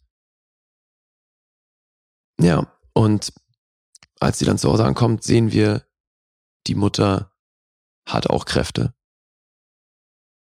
Wie die genau aussehen, das erfährt man erst im Verlauf und dann gibt's aber eben noch eine kleine Tochter. Und wir erfahren, das ist ihre Tochter, Mhm. die aber eben bei der Oma aufgewachsen ist. Und so hast du diese drei Generationen an Frauen, die dann in diesem Haushalt leben. Und es geht nicht nur um diese Superkräfte, sondern natürlich auch drum, wie das die Dynamik in dieser Familie, die irgendwo zerbrochen war und dann wieder zusammenfindet, in, sie, in so einer Notsituation, wie sich dieses Verhältnis entwickelt. Also es ist offensichtlich nicht so eine bunte, lustige. Popcorn-Variante von Superheldenfilmen, sondern eher dramatisch. Ja. Nee, nee, hier ist also auch nichts lustig, sondern das ist eben eher so ein, so ein bisschen Endzeit-Szenario gemischt mit Superheldenfilm, ja. Mhm. Und das fand ich sehr interessant. Das äh, hat was. Auf jeden Fall. Trotzdem hat der Film so ein paar Probleme. Also, der ist einerseits echt schön besetzt, aber liegt vielleicht auch daran, dass die Regisseurin jetzt noch nicht wirklich viel gemacht hat. Die ganze fünf Credits. Mhm. Die hat jetzt 2000, 2020 ähm, hat die I'm Your Woman gemacht. Den kennt man vielleicht. Mhm. Ja, 2016 hat sie Miss Stevens gemacht. Julia Hart heißt die Dame, die hier eben auch das Drehbuch geschrieben hat, zusammen mit Jordan Horowitz. Dieser Herr wiederum verheiratet mit Julia Hart. Das heißt, die arbeiten zusammen. Okay. Und er wiederum ist der Producer, einer der Producer von La La Land. Ah ja. Ja. Und das hat auf jeden Fall Potenzial. Das ist aber in meinen Augen kein runder Film. Da hätte man noch ein bisschen was dran machen müssen. Ich weiß nicht, ob, kann nicht so richtig da meinen Finger drauflegen, ob es jetzt was mit dem Drehbuch ist oder ob die einfach ein paar andere Entscheidungen hätten treffen müssen. Ich weiß nicht, aber bei mir, das hat schon connected, aber irgendwie fehlte was. Mhm. Und das ist schade, weil man kriegt hier schauspielerisch auf jeden Fall ähm, was geboten. Gugum Bhattacharya spielt es toll. Ihre Mutter wird von äh, Lorraine Toussaint gespielt. Die kennt man auch. Auch eine echt eine lange Karriere. Die Kleine kannte ich nicht. Sanaya Sidney, die spielt hier eben die Tochter Lila. Und dann gibt's noch den ortsansässigen Sheriff. Mhm. Der wird von David Strathairn gespielt. Oh, okay. Da haben wir ihn mal wieder. Nach Nomadland. Da haben ihn viele gesehen gerade. Ja, und offensichtlich hat der Film, obwohl er noch gar nicht so alt ist, doch so ein bisschen Furore gemacht dann doch, weil aktuell ist eine Serie in Arbeit, basierend auf dem Stoff. Mhm. Amazon Studios macht mit der Produktionsfirma von Viola Davis, Juvie Productions, sind die gerade dran, auf, basierend auf diesem Stoff eine Serie zu adaptieren. Mhm. Da bin ich mal gespannt, weil wenn die da noch tiefer reingehen können, das, das könnte eben sein, dass das halt gefehlt hat, dass sie hier vielleicht auch, weil das ist kein schneller Film, ne, der ist relativ langsam. Und trotzdem hatte ich das Gefühl, dass sie nicht genug über, über ihre Figur erzählt haben. Mhm. Vielleicht, weil die halt auch gerade dieses Dröge in Kombination mit, hier hat's acht Jahre lang nicht geregnet und ne, das ist ja alles ausgestorben, so, Ja. dass sie das damit unterstützen wollen, aber eben irgendwie hat was gefehlt. Deswegen, ich bin auf jeden Fall echt gespannt, was hier äh, mit der Serie wird. ja. Vielleicht werden da diese Kinderkrankheiten ausgemerzt. Ja, eben, wer weiß. Mhm. Und wenn sich da Amazon drum kümmert, könnte man, also erst recht in Kombination mit Viola Davis, die ist ja nun wirklich mittlerweile ein sehr großer Name, Allerdings. Könnte man davon ausgehen, dass hier ein bisschen Geld investiert wird, weil das hat hier natürlich trotz allem wirklich einen sehr einen Indie-Touch. Mhm. Aber sehr eigene Bildsprache, Es kommt alles recht entsättigt daher und Fast Color deswegen, weil so nennen die das, die, die Oma und die Tochter, die können das, sie kann das nicht, aber die haben eben zu ihren Kräften noch diese Gabe, dass sie dann Farben sehen. Und zwar, das äh, wird auch visuell dargestellt und das ist auch eigentlich ziemlich cool gemacht. Das hat eben was mit ihren Kräften zu tun. Das will ich jetzt hier gar nicht im Detail aufdröseln, weil man soll sich ja den Film noch angucken. Mhm. Ja. Und was kann ich hier noch an äh, Trivia Facts raushauen? Ja, die mussten. es gab hier so ein paar Pflanzen, die geblüht haben und weil ihr natürlich auch viel draußen spielt, mussten die dann echt CGI-mäßig hingehen und äh, die Blüten der Pflanzen wegnehmen, weil soll ja nichts blühen. Okay. Ne? Hat ja acht Jahre lang nicht geregnet. Das ist ja das Ding. Ja. Ja, was äh, sonst war's das eigentlich? Ist eigentlich ein ganz, ein ganz schöner Ansatz. Finde ich, weil, also erst recht nimmt dann so gelesen ein bisschen was über den Entstehungsprozess und dieses Ehepaar Hart und äh, Horowitz, die sind drauf gekommen, als sie eine Tochter bekommen haben. Mhm. Weil sich da irgendwie ihre, ihre komplette Welt verändert hat, ne? Und so das ganze Leben dreht sich plötzlich nur noch um, um dieses Kind und was das mit einem macht und was das eben auch für eine Kraft hat, so das komplette Leben zu verändern, das war so ein bisschen Initialzündung für dieses Drehbuch. Mhm. Und deswegen ist hier gerade Familiendynamik spielt hier eben auch eine große Rolle. Ja, gut, klar. Aber es ist schon interessant, das Ganze in so ein, in so ein Superhelden-Szenario zu verpacken. Ja. Und deswegen ist es auch wichtig zu wissen, dass hier gerade dieses Superhelden-Ding steht komplett im Hintergrund. Ja, ja, eben. Also gerade auch, was hier ähm, VFX angeht, ne? CGI kommt hier quasi nicht zum Einsatz, Mhm. weil es, naja, natürlich nicht nicht, aber ähm, weil es gibt Erdbeben und Co.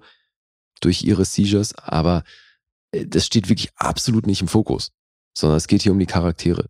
Ähm, wie bewusst ist sie sich denn mit dem, was sie anrichtet, mit ihren Kräften? Also so im Laufe des Films, beziehungsweise von Anfang an. Also Na, entwickelt sie da so ein bisschen so ein Bewusstsein für oder weiß sie von Anfang an schon, was Sache ist? Nee, als wir einsteigen, ist sie ja schon die Person, die drogenabhängig war, Hm? Die das demzufolge schon viele Jahre mit sich rumschleppt. Wir können davon ausgehen, dass sie das seit Geburt hatte, Klingt so, ja. aber eben sie hat es nicht unter Kontrolle und deswegen sind da Leute zu Schaden gekommen. Deswegen Drogen Hm? betäuben, um das besser im Griff zu haben. Und das demzufolge eben auch die Distanzierung von der Mutter und das Aufbrechen dieses Familiengedöns. Also die reine Grundprämisse, kennst du die Serie I'm Not Okay With This? Hm, Ich weiß, dass sie gibt, aber ich habe sie nicht gesehen. Okay. Weil die klingt so ein bisschen da, weil da hat die Hauptdarstellerin oder der Hauptcharakter aus der Serie hat genau das gleiche Problem. Mhm. Nur, dass sie halt im Laufe der Serie halt mitbekommt, dass da irgendwas abgeht und am Anfang noch gar nicht weiß, dass sie so eine Kräfte hat. Ah, okay. Das entwickelt sich halt. Nein, nein, also die ist hier, an dem Punkt ist sie schon längst. Wie Okay, gesagt, okay. hat schon versucht, alles Mögliche dagegen zu unternehmen. Ja, klar. Ja, dann kann man davon ausgehen, dass sie wahrscheinlich so geboren ist. Aufgrund der, Ja. aufgrund des Erbguts. Mhm. Okay. Ja, sag ich was zu den Zahlen. Mhm. 6,1 auf IMDb, Metascore 64. Auf Rotten Tomatoes 6,8 von der Kritik und 3,4 vom Publikum, 3,3 auf Letterboxd. Das ist ja alles so ein bisschen Durchschnitt. Mhm. Irgendwas stört dich, aber du kannst den Finger nicht richtig rauflegen, was es ist. Das sorgt wahrscheinlich. Naja, doch, also ist ja jetzt schon so ein bisschen rausgekommen im Gespräch, weil ich, ich glaube, es hat wirklich viel damit zu tun, dass ich eben einerseits die Figur sehr interessant fand, aber dann eben nicht genug von Stoff ihr bekommen habe. So, und das, obwohl der Film nicht kurz ist mit einer Stunde 40. Naja, ich verstehe. Aber das, ähm, das hat vielleicht maximal für einen halben Punkt, denke ich mal gesagt, nach unten. Deswegen tippe ich auf eine 7. Sechseinhalb. Sechseinhalb Sitz, okay, alles klar. Na gut. Tja. Auch bei mir ein halber Punkt. Damit hast du auch hier den Sieg. Führe ich schon. Äh, führe ich noch. Ich gönn's dir von Herzen. Ja, du führst jetzt so, dass ich, jetzt, ich kann nicht mehr gewinnen. Ja, okay, dann, dann, dann ist durch. Ja, Thema durch. Nächster Punkt für dich. Cool. Freut mich. Ja, ich merk's. Euphorie. Ja. Euphorie hier. It wasn't weird. It was completely normal. Everything. I'm chill, man. Ach so, ja, das ist jetzt schon ein Normalzustand für dich, dass du Die hier Let- gewinnst. Die letzte habe ich auch gewonnen. Jetzt Jetzt, bin, ich im, jetzt bin ich im, im Beat. Jetzt wird er übermütig, Alter. Nee, du führst ja immer noch sehr das Traurige. Du weißt ja, Hochmut und so, ne? Hochmut kommt vor dem Fall. Ja, ja. Ja, ja kenne ich. Aber trotzdem gibst du jetzt alles, oder? Strengst dich jetzt trotzdem an. Nee, jetzt kann ich mal richtig auf die Kacke hauen. Jetzt scheißegal, jetzt minus Ja, neun. klar, Alter. Einfach daneben. Bam! Für die Statistik. Genau, nur damit die sich verhauen, die Tipper. nur damit die minus zehn daneben hauen. Ich soll, doch, ich soll doch nicht der Einzige sein, der hier leidet. Richtig. Sowieso schon Kind in den Brunnen gefallen, da kannst du mal acht mit. Absicht daneben hauen. Ja. Das wäre so geil, die zu boykottieren. ja, ich kann ja nicht nur Gurken bringen heute, deswegen von mir die Top 250 Letterboxd Narrative Feature Films, da ist der Film mit drin. 1001 Movies, You Need to See Before You Die, Schneiderlist ist der drin. Hat zwei Oscar-Nominierungen bekommen für Nebenrolle und Screenplay. Und ist ein Film aus dem Jahr 1989 und eine riesige Lücke geschlossen. Nämlich so ziemlich der Film, der dieses ganze Revival des New Black Cinema in den 90er Jahren losgetreten hat. Aus dem Jahr 1989, Spike Lee's Do the Right Thing. Ach, den kanntest du nicht. Ich wusste, dass es kommt. Ah, ja, natürlich. Das hatten wir natürlich Ja, schon. natürlich hatten wir Wenn das schon. ich samplen könnte, Mann, dann Ja, Mann. würde ich das aufnehmen. Don't step on my Jays. Don't Step on My Jays. Ja, das hatten wir schon, weil ich hatte hier schon Spike Lee Film gebracht. Aber ich gebe zu, es ist lange her. Es war unser Unaired Pilot. Okay, Also also, da war das war ein Gespräch. Vorwurf, ey. Zwei Jahre und du konntest es nicht Ah, merken. okay, Nein, ja. aber ich, ich Ja, erinnere das mich, wir haben, Jahre her. nein, wir haben schon zwischenzeitlich nochmal drüber gesprochen. Du hast schon recht, es kam nicht nur einmal auf. Ja, ja, genau. Da habe ich nämlich erwähnt, dass das meine große Lücke ist in der Spike Lee Filmografie. Mhm. Die habe ich jetzt geschlossen. Ja, geil. Und der Herr war auch zuständig für Regie und Skript und hat hier eine Wahnsinnsbesetzung für so einen Newcomer hingelegt. Ähm, Danny Aiello spielt mit. Das war übrigens die Oscar-Nominierung. Ursprünglich angefragt, Robert De Niro Danny Aiello war hier Oscar nominiert. war er. Seine einzige Oscar-Nominierung überhaupt in seiner ganzen Laufbahn. Ja, krasser Scheiß. Und äh, Robert De Niro wurde angefragt. Hat auch grundsätzlich Bock, fand das Drehbuch cool. Hat aber gesagt, dass er diesen, diesen italo-amerikanischen Charakter und so hat er schon tausendmal dargestellt und er hat irgendwie, will er mal was anderes machen. Deswegen hat er hat das, hat das abgelehnt. Das hat er 89 gesagt, um dann 90 Goodfellas zu spielen, Alter. Was ist das für ein Honk? Ganz genau, das war's. Äh, Spike Lee selber spielt eine der Haupt, also eigentlich ist er die Hauptrolle in dem Film. Giancarlo Esposito spielt mit, er spielt Bugging Out. Äh, Bill Nunn spielt mit. Den kennt man definitiv auch aus der Spider-Man-Trilogie von Sam Raimi zum Beispiel.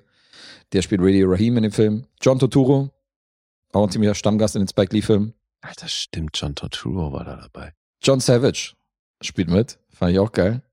Samuel L. Jackson am Start, Martin Lawrence am Start, Filmdebüt. Mhm. und Frank Vincent, den Sopranos-Fans kennen durften. Und dann gab es eine Dame, das fand ich schon sehr interessant, weil ähm, Spike Lee hat eine Geburtstagsparty gefeiert in einem Club und hat den Club gemietet und hat da seine Party gefeiert. Und auf der Bühne stand eine Riesenbox. Mhm. Und auf diese Riesenbox geklettert, um da oben zu Debatt eine Tanzperformance hinzulegen und dementsprechend auch den Butt zu shaken. Mhm. Das war niemand Geringeres als Rosie Perez. Okay. Und Spike Lee, als er das sah, rutschte ihm erstmal das Herz in die Hose, weil er gesagt hat, Alter, okay, die, äh, die verklagt mich, wenn die da runterfliegt und sich das Genick bricht und äh, das sieht nicht gut aus, wie die da oben halb besoffen da rumtanzt. Mhm. Bat die Securities, diese Dame von oben runterzuholen, weil sie von alleine wollte da nicht runtersteigen. Und das Erste, was sie gemacht hat, ist erstmal hier Spike Lee zu beschimpfen. Hat gesagt, was für ein Partypooper und was für ein Wichser er ist und äh, er soll sie gefälligst tanzen lassen und Die Rosie was soll der. Scheiß. Wie geil. Also sie hat ihn erstmal richtig angemacht. Mhm. Hat dazu geführt, dass die beiden aus dieser Unterhaltung raus gemerkt haben, dass sie aus der gleichen Gegend kommen und äh, führte dazu, dass er Rosie Perez, die primär vorher als Tänzerin und Choreografin äh, gearbeitet hat, dann in dem Film äh, ihr Schauspieldebüt gegeben hat. Wie geil. Und der Film steigt doch direkt ein mit einer der geilsten Anfangsszenen, die ich äh, in letzter Zeit gesehen habe, nämlich Rosie Perez tanzt zu Fight the Power. Einfach vor der Kamera in verschiedenen Outfits, so in so einem Boxer-Outfit und richtig wütend mit so einem wütenden Gesicht zu Fight the Power über den ganzen Vorspann. Das ist so die Intro zu dem Film, was ich schon ganz geil fand. Klingt so, als hätte er sie direkt äh, von der Party zum Dreh geschleppt. Er hat zumindest gesehen, dass sie einige Tanzskills hatte. Also das, Äh. davon konnte er sich dann äh, persönlich, persönlich überzeugen. Oder, ey, wir brauchen nochmal diese Aggression. Sauf dich nochmal her. Aber die hat auch so ein bisschen so, also auch bei White Man Can Jump, die hat ja dieses Rotzige, weißt Ja, du, ja, voll. Dieses, dieses Latino-Gen von ihr und so, das äh, kommt hier natürlich auch rüber. Die hat ja jetzt bei The Flight Attendant Mhm. mitgespielt. Ach, okay. Ja, die Amazon-Serie. Äh, Ja, genau. Hm? Und äh, da hat sie eine recht große Nebenrolle. Ja, das letzte Mal, was ich sie gesehen habe, war bei hier Emancipation of Mimi, den Mhm. äh, Harley Quinn-Film. Da spielt sie auch mit. Da spielt sie ja die, Stimmt. den Police Officer. Ja. Das war das letzte Mal, dass ich sie gesehen habe. Ja, das ist der Einstieg in den Film, den fand ich schon ganz geil. Und es ist der heißeste Tag des Jahres in Bedford Stuyvesant Block. Mhm. Bed-Stuy, wie es so schon heißt. Bed-Stuy, Do or Die, Alter. Äh, Bed-Stuy, genau. Bed-Stuy wird's genannt. Jetzt aber. Und damals auch eine der äh, kriminellsten Gegenden New Yorks gewesen.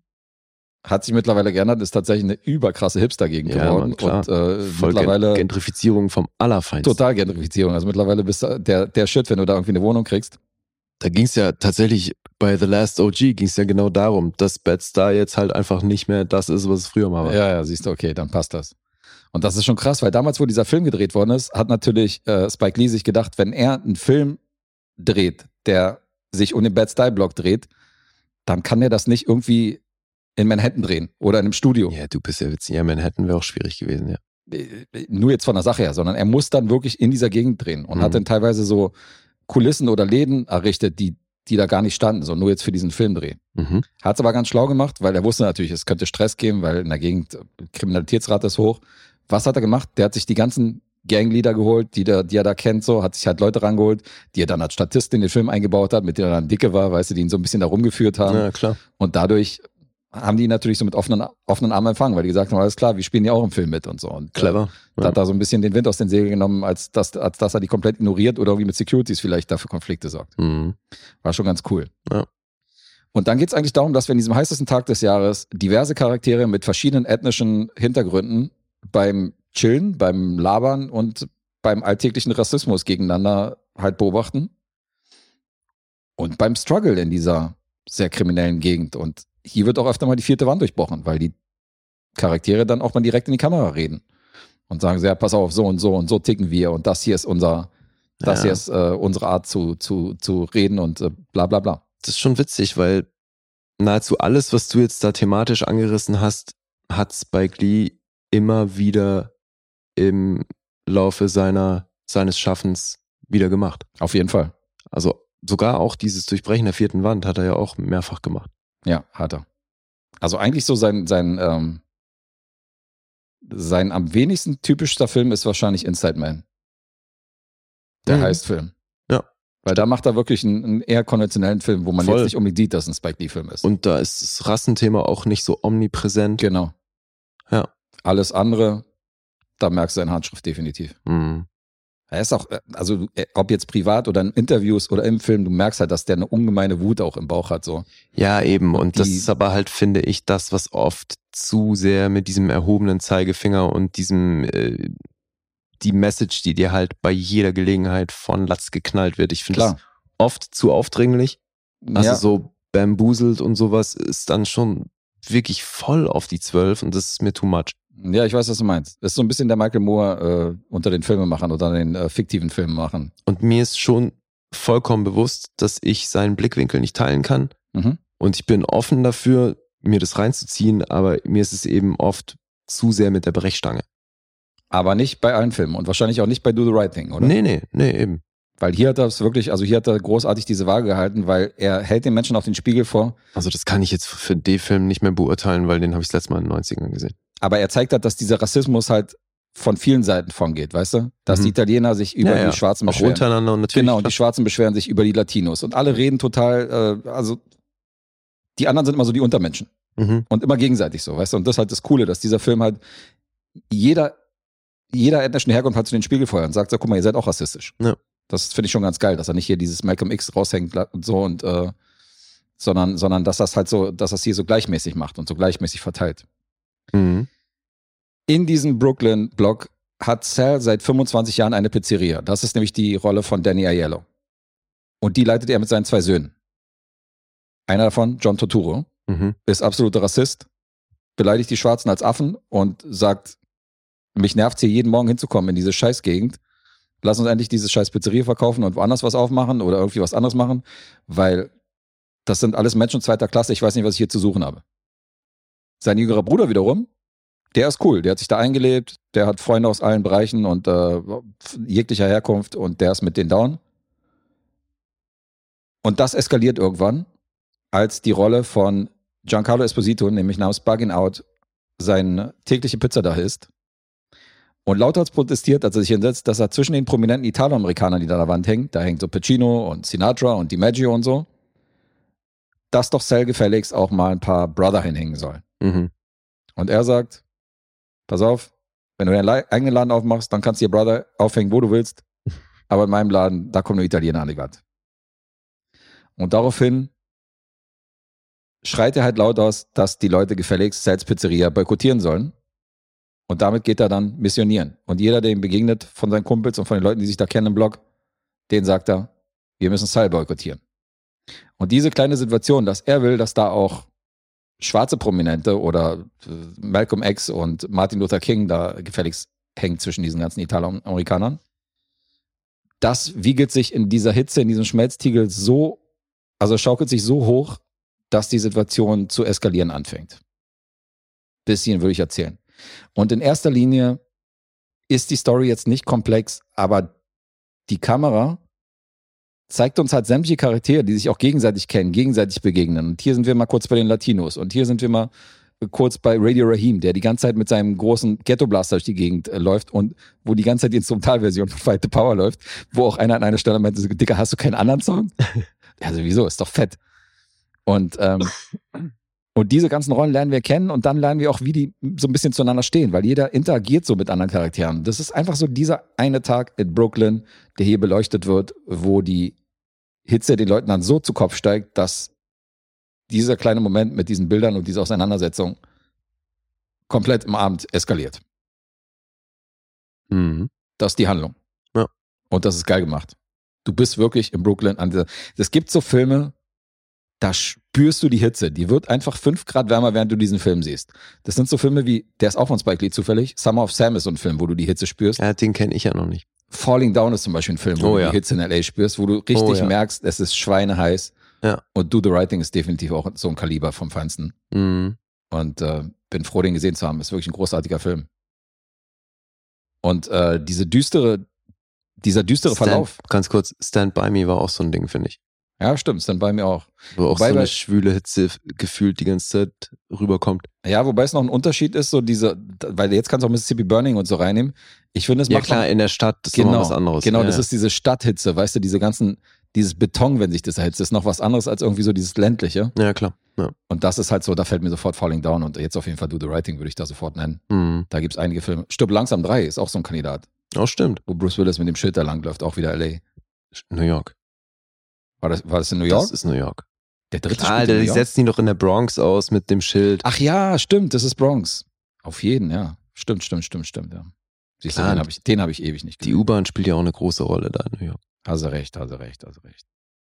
Ja, und äh, dieser düstere Verlauf, den der Film dann gegen Ende nimmt, weil da verliert da diese ganze Leichtigkeit und diese geile Mucke und dieses Hydranten kurz aufdrehen, weißt du, wo die Polizisten vorbeikommen, den Hydranten wieder zudrehen und sagen, du, du, du. Mhm. Diese Leichtigkeit verliert der Film im Laufe des, äh, im Laufe des Tages, weil am Abend, während diese Situation eskaliert, wird es halt richtig düster. Und Paramount war diese ursprüngliche Produktionsfirma, die den Film finanzieren wollte.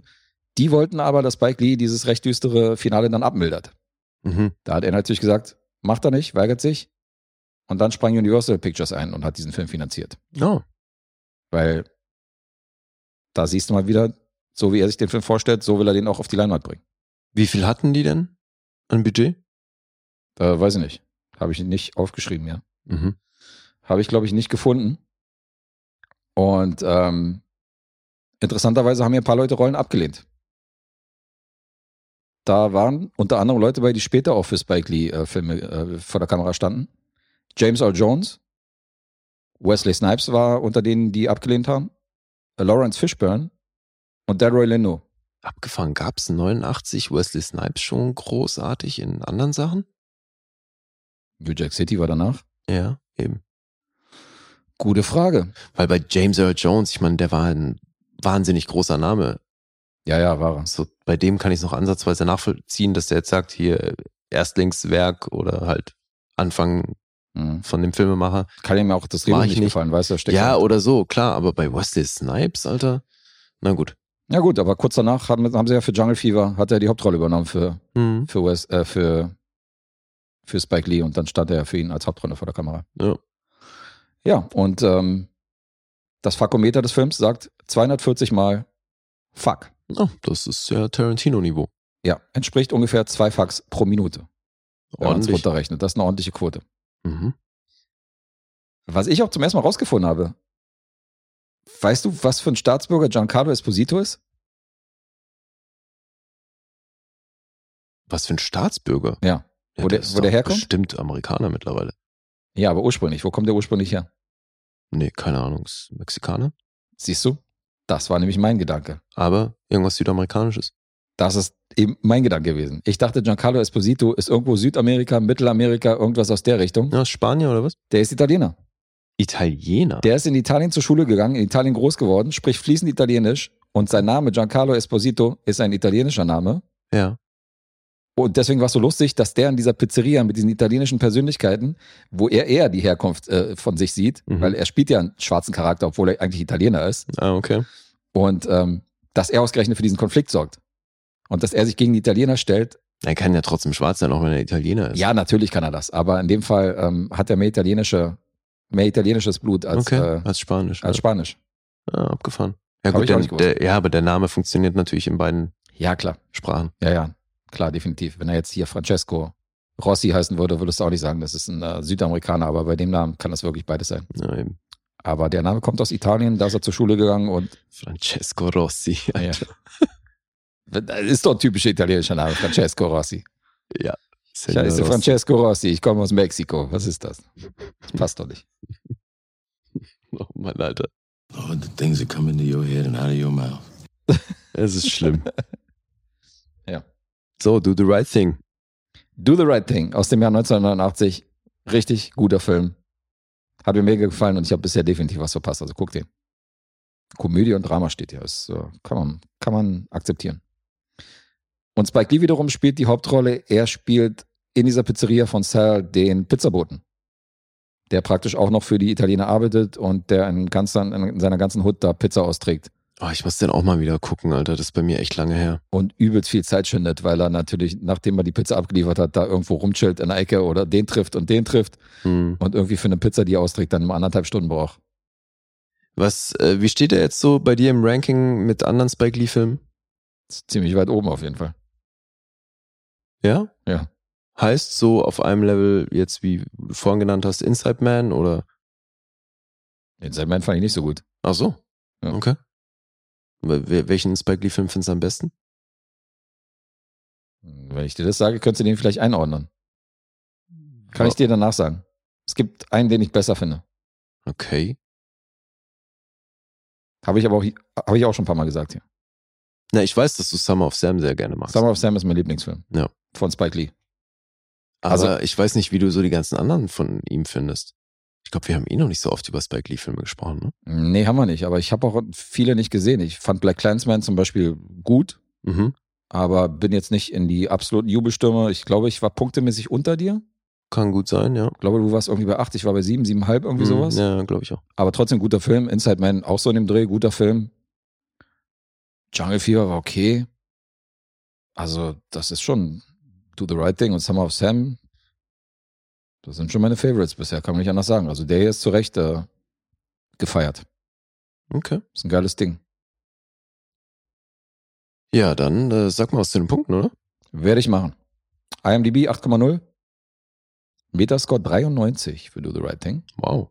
Rotten Tomatoes 9,1. Echt? Krass. Da war ich auch überrascht. Audience gibt 4,3. Huh. Und selbst die kritischen People von Letterboxd sind bei einer 4,3. Das ist alles äh, sehr, sehr ordentlich. Gute Zahlen, gute Zahlen. Tja, jetzt weiß ich nicht, bis hier ganz oben.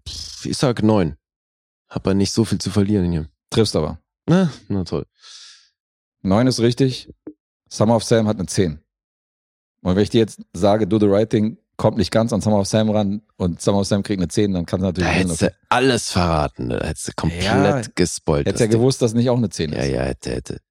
Hätte, hätte, hätte, Hast hätte. ja trotzdem gewonnen. Es ging aus wie das letzte Mal. Ich habe minus ein, du hast minus 0,5. Wieder so knapp. Same, same. but different. Können wir das Ergebnis von Dienstag gleich stehen lassen. Ja, ja, ja. Alright. Hast du wieder, wieder gewonnen, Guess. Es läuft. Because we both know you love to talk. Spannend. Spannend, spannend, spannend. Jetzt sind wir wieder. Aber es in, sind ja noch ein paar Wochen, ne? sind noch ein paar Wochen. Und jetzt sind wir in beiden Episoden sind wir einen Punkt getrennt. Also, Verrückt. das ist doch, das ist doch spannend. Tja. Alrighty. So viel zu Do the Right Thing und so viel zur heutigen Episode. Ja, sind wir durch. sind wir durch für heute und ähm, bedanken uns nochmal bei den Supportern. Guckt mal bei Patreon und bei Steady rein. Wenn ihr uns entdeckt habt vor kurzem, da haben wir auch noch so an die zwischen 150 und 200 Rezensionen, wo ihr reinhören könnt. Ich habe mir das neulich mal gedacht. Ich glaube, wir haben jetzt schon an Supporter-Episoden mehr als viele andere Podcasts in regulären Episoden gebracht haben. Auf alle Fälle. Also, Also da, da kommt schon einiges zusammen jetzt. Ja, wir sind im Durchschnitt bei vier Filmen oder vier Projekten pro, pro Woche. Wir haben jetzt die 60 voll gemacht. Ich glaube, 61 ist jetzt online. Ja. Dann rechne es mal aus. Also, wenn jetzt 60 mal 4 rechnest, dann sind wir da schon bei 240. Also, da gibt es auch nochmal einen immensen Output und da sind auch mega Filme bei. Mhm. Weil wir wollen natürlich auch, dass die Supporter, wenn die uns unterstützen, auch ein paar Leckerlis zwischendurch kriegen. Ja. Also, wenn ihr äh, mehr Stoff haben wollt, dann gerne mal da reingucken. Da kriegt ihr auch Rezensionen, wenn ihr haben wollt. Oder dürft Losfilme in einen Topf werfen oder kriegt Listeneinsicht, wann wir welche Filme mit wie vielen Punkten bewertet haben. Genau. Die, die dazugehörigen Links, die findet ihr auf Instagram im Linktree Mhm. oder ansonsten googeln. Korrekt. Und im besagten Linktree, da geht es auch zum Punkteraten, wo ihr jede Woche unsere Punkte voraussagen könnt. Und wenn ihr kein Geld habt, um uns zu sponsern, dann könnt ihr da auch äh, verschiedene Rezensionen gewinnen, wenn ihr beim Punkteraten unter die ersten drei kommt. Ja, überall Preise, Mensch. Preise, Preise, Preise. Ja, läuft. Richtig hier Volksfest. Habe ich dir schon erzählt, dass, was, was, hab ich dir erzählt, was sie mir für einen Job angeboten haben? Nee. Die haben mich gefragt, also ein DJ-Kollege hat mich gefragt, ob ich Bock hätte, bei diesem Rummel, Rummel? bei diesem komischen Melody Maker oder wie das heißt, der so immer im Kreis fährt voll schnell, Aha. ob ich da Musik machen will und so diese Mikrofonansagen machen will, so am Tag acht Stunden. Weil da suchen die gerade jemanden und die Clubs haben ja noch nicht auf. geil, Da Alter, mach gefragt, das da doch. haben sie mich gefragt, ob ich so einen Rummel-DJ da machen soll. Wie geil. Ich, ich fand es einerseits fand ich es lustig und so ein bisschen hat es mich gereizt, aber ich hätte es gerne so für ein, zwei Tage gemacht und dann nie, nie wieder. Kannst du es nicht antesten? Das hätte ich ganz geil vielleicht gefunden. Aber nee, vielleicht die wollen ja, voll geil plötzlich und dann. nee, die wollen ja schon so irgendwie einen Festen haben, der deine da Berufung? hinsteckt. Ach so, ach so meinst du, dass ich jetzt ein Rummel-DJ Ja. werde? Ja, Guck mal, jetzt hast du hier die Möglichkeit, das mal anzute anzutesten. Kannst du mal einmal zum Besten geben, wie du hier ankündigen würdest. es, Alter. Komm schon so. Mache ich hier so eine Rummel-Ankündigung. Alter. Und die nächste Runde geht los. Wer will noch nicht? Wer hat noch mal? Who wants cocaine? ja, genau. Erste Durchsage. Ja, ich könnte umsonst fahren in dem Ding den ganzen Tag. Ist auch gut, oder? Juhu. musst, aber da musst du doch dann irgendwie dein Mikro mitnehmen, wenn du da im Ach stimmt, ja, Kreis ich muss ja parallel auf die ja Durchsage.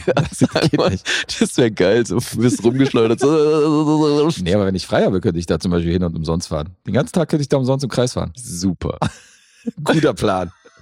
Nee, ich habe da gesagt, vergiss es. Ich habe ihm auch gesagt, für ein, zwei Tage hätte ich es vielleicht lustig gefunden, aber lass mal, Alter. Ich würde Ich bin sowieso nicht so ein Freund von mir. Ich würde auf jeden Fall stundenlang daneben stehen und dir zuhören, wie, wie du die Leute bespaßt und sagst. Du würdest wahrscheinlich rüberschreien die ganze Zeit. Ja. Aber gut, ich habe jetzt im Podcast ein bisschen geübt. Die machen ja dann auch, wenn Da es hätte dann ich noch wahrscheinlich so, dann den Unterbergwitz wahrscheinlich wiedergebracht. Ja, also es war auf garant, äh, garantiert, Alter. Und dann musst du ja auch irgendwie noch sowas reinschreien, wenn es dann nochmal schneller wird und so, ne? Ja, genau. Ja, ja. Ich kann mir richtig vorstellen, wie da die Typen am dritten Tag vorbeikommen und sagen so, Alter, jetzt erzählt er wieder den Unterbergwitz. jetzt erzählt der Idiot wieder den gleichen Witz. Ah, wie witzig, Alter. Mega. Nee, habe ich gesagt, lass mal, lass mal. Aber ich habe auch auf jeden Fall auch gut gelacht, als er mich gefragt aber- du hat, hättest- du äh, klopfst doch noch nicht auf. Hast du Bock so zwischendurch? Alter, du hättest voll das Sampleboard mitnehmen können. Bis auf die Kacke hauen. Das wäre eine Möglichkeit. Immer wenn dann der Turbo gedrückt wird, kommt der hier. Das ist eine super Untermalung, wenn dir gerade das Gehirn durchgeschüttelt wird, Alter. Mega. Alter, das ist irgendwann schlimmer als jeder Horrorfilm. Stell dir das mal vor. Irgendwann verbindest du so Mundharmonika-Sound echt mit solchen Dingen. Auf alle Fälle. Leute werden hart traumatisiert. Also ich bin ja da, glaube ich, schon schmerzfrei. Ich könnte da schon ein paar Sprüche bringen und so und bin ja da recht schlagfertig, aber das, das ist, glaube ich, schon so ganz unten an der Nahrungskette, dass man das macht. Oh, ich wüsste so gerne, was du da sagst. Ey, willst du jetzt hier irgendwelche Schausteller beleidigen oder was?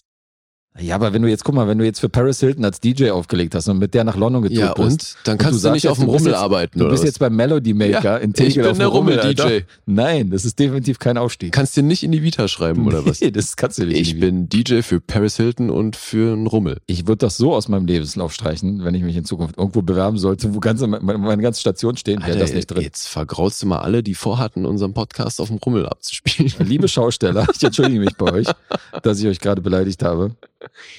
Jetzt, weißt du, jetzt, die hatten voll Bock. Wir haben alle Lizenzrechte für das hier versaut, Alter.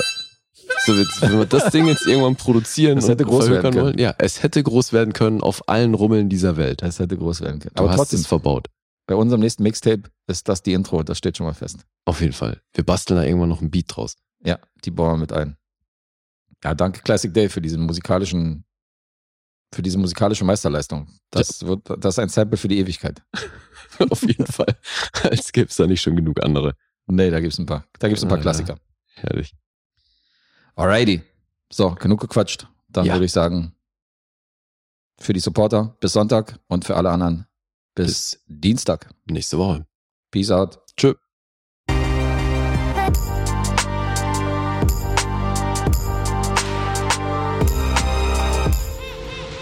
Bewegt Bild Banausen.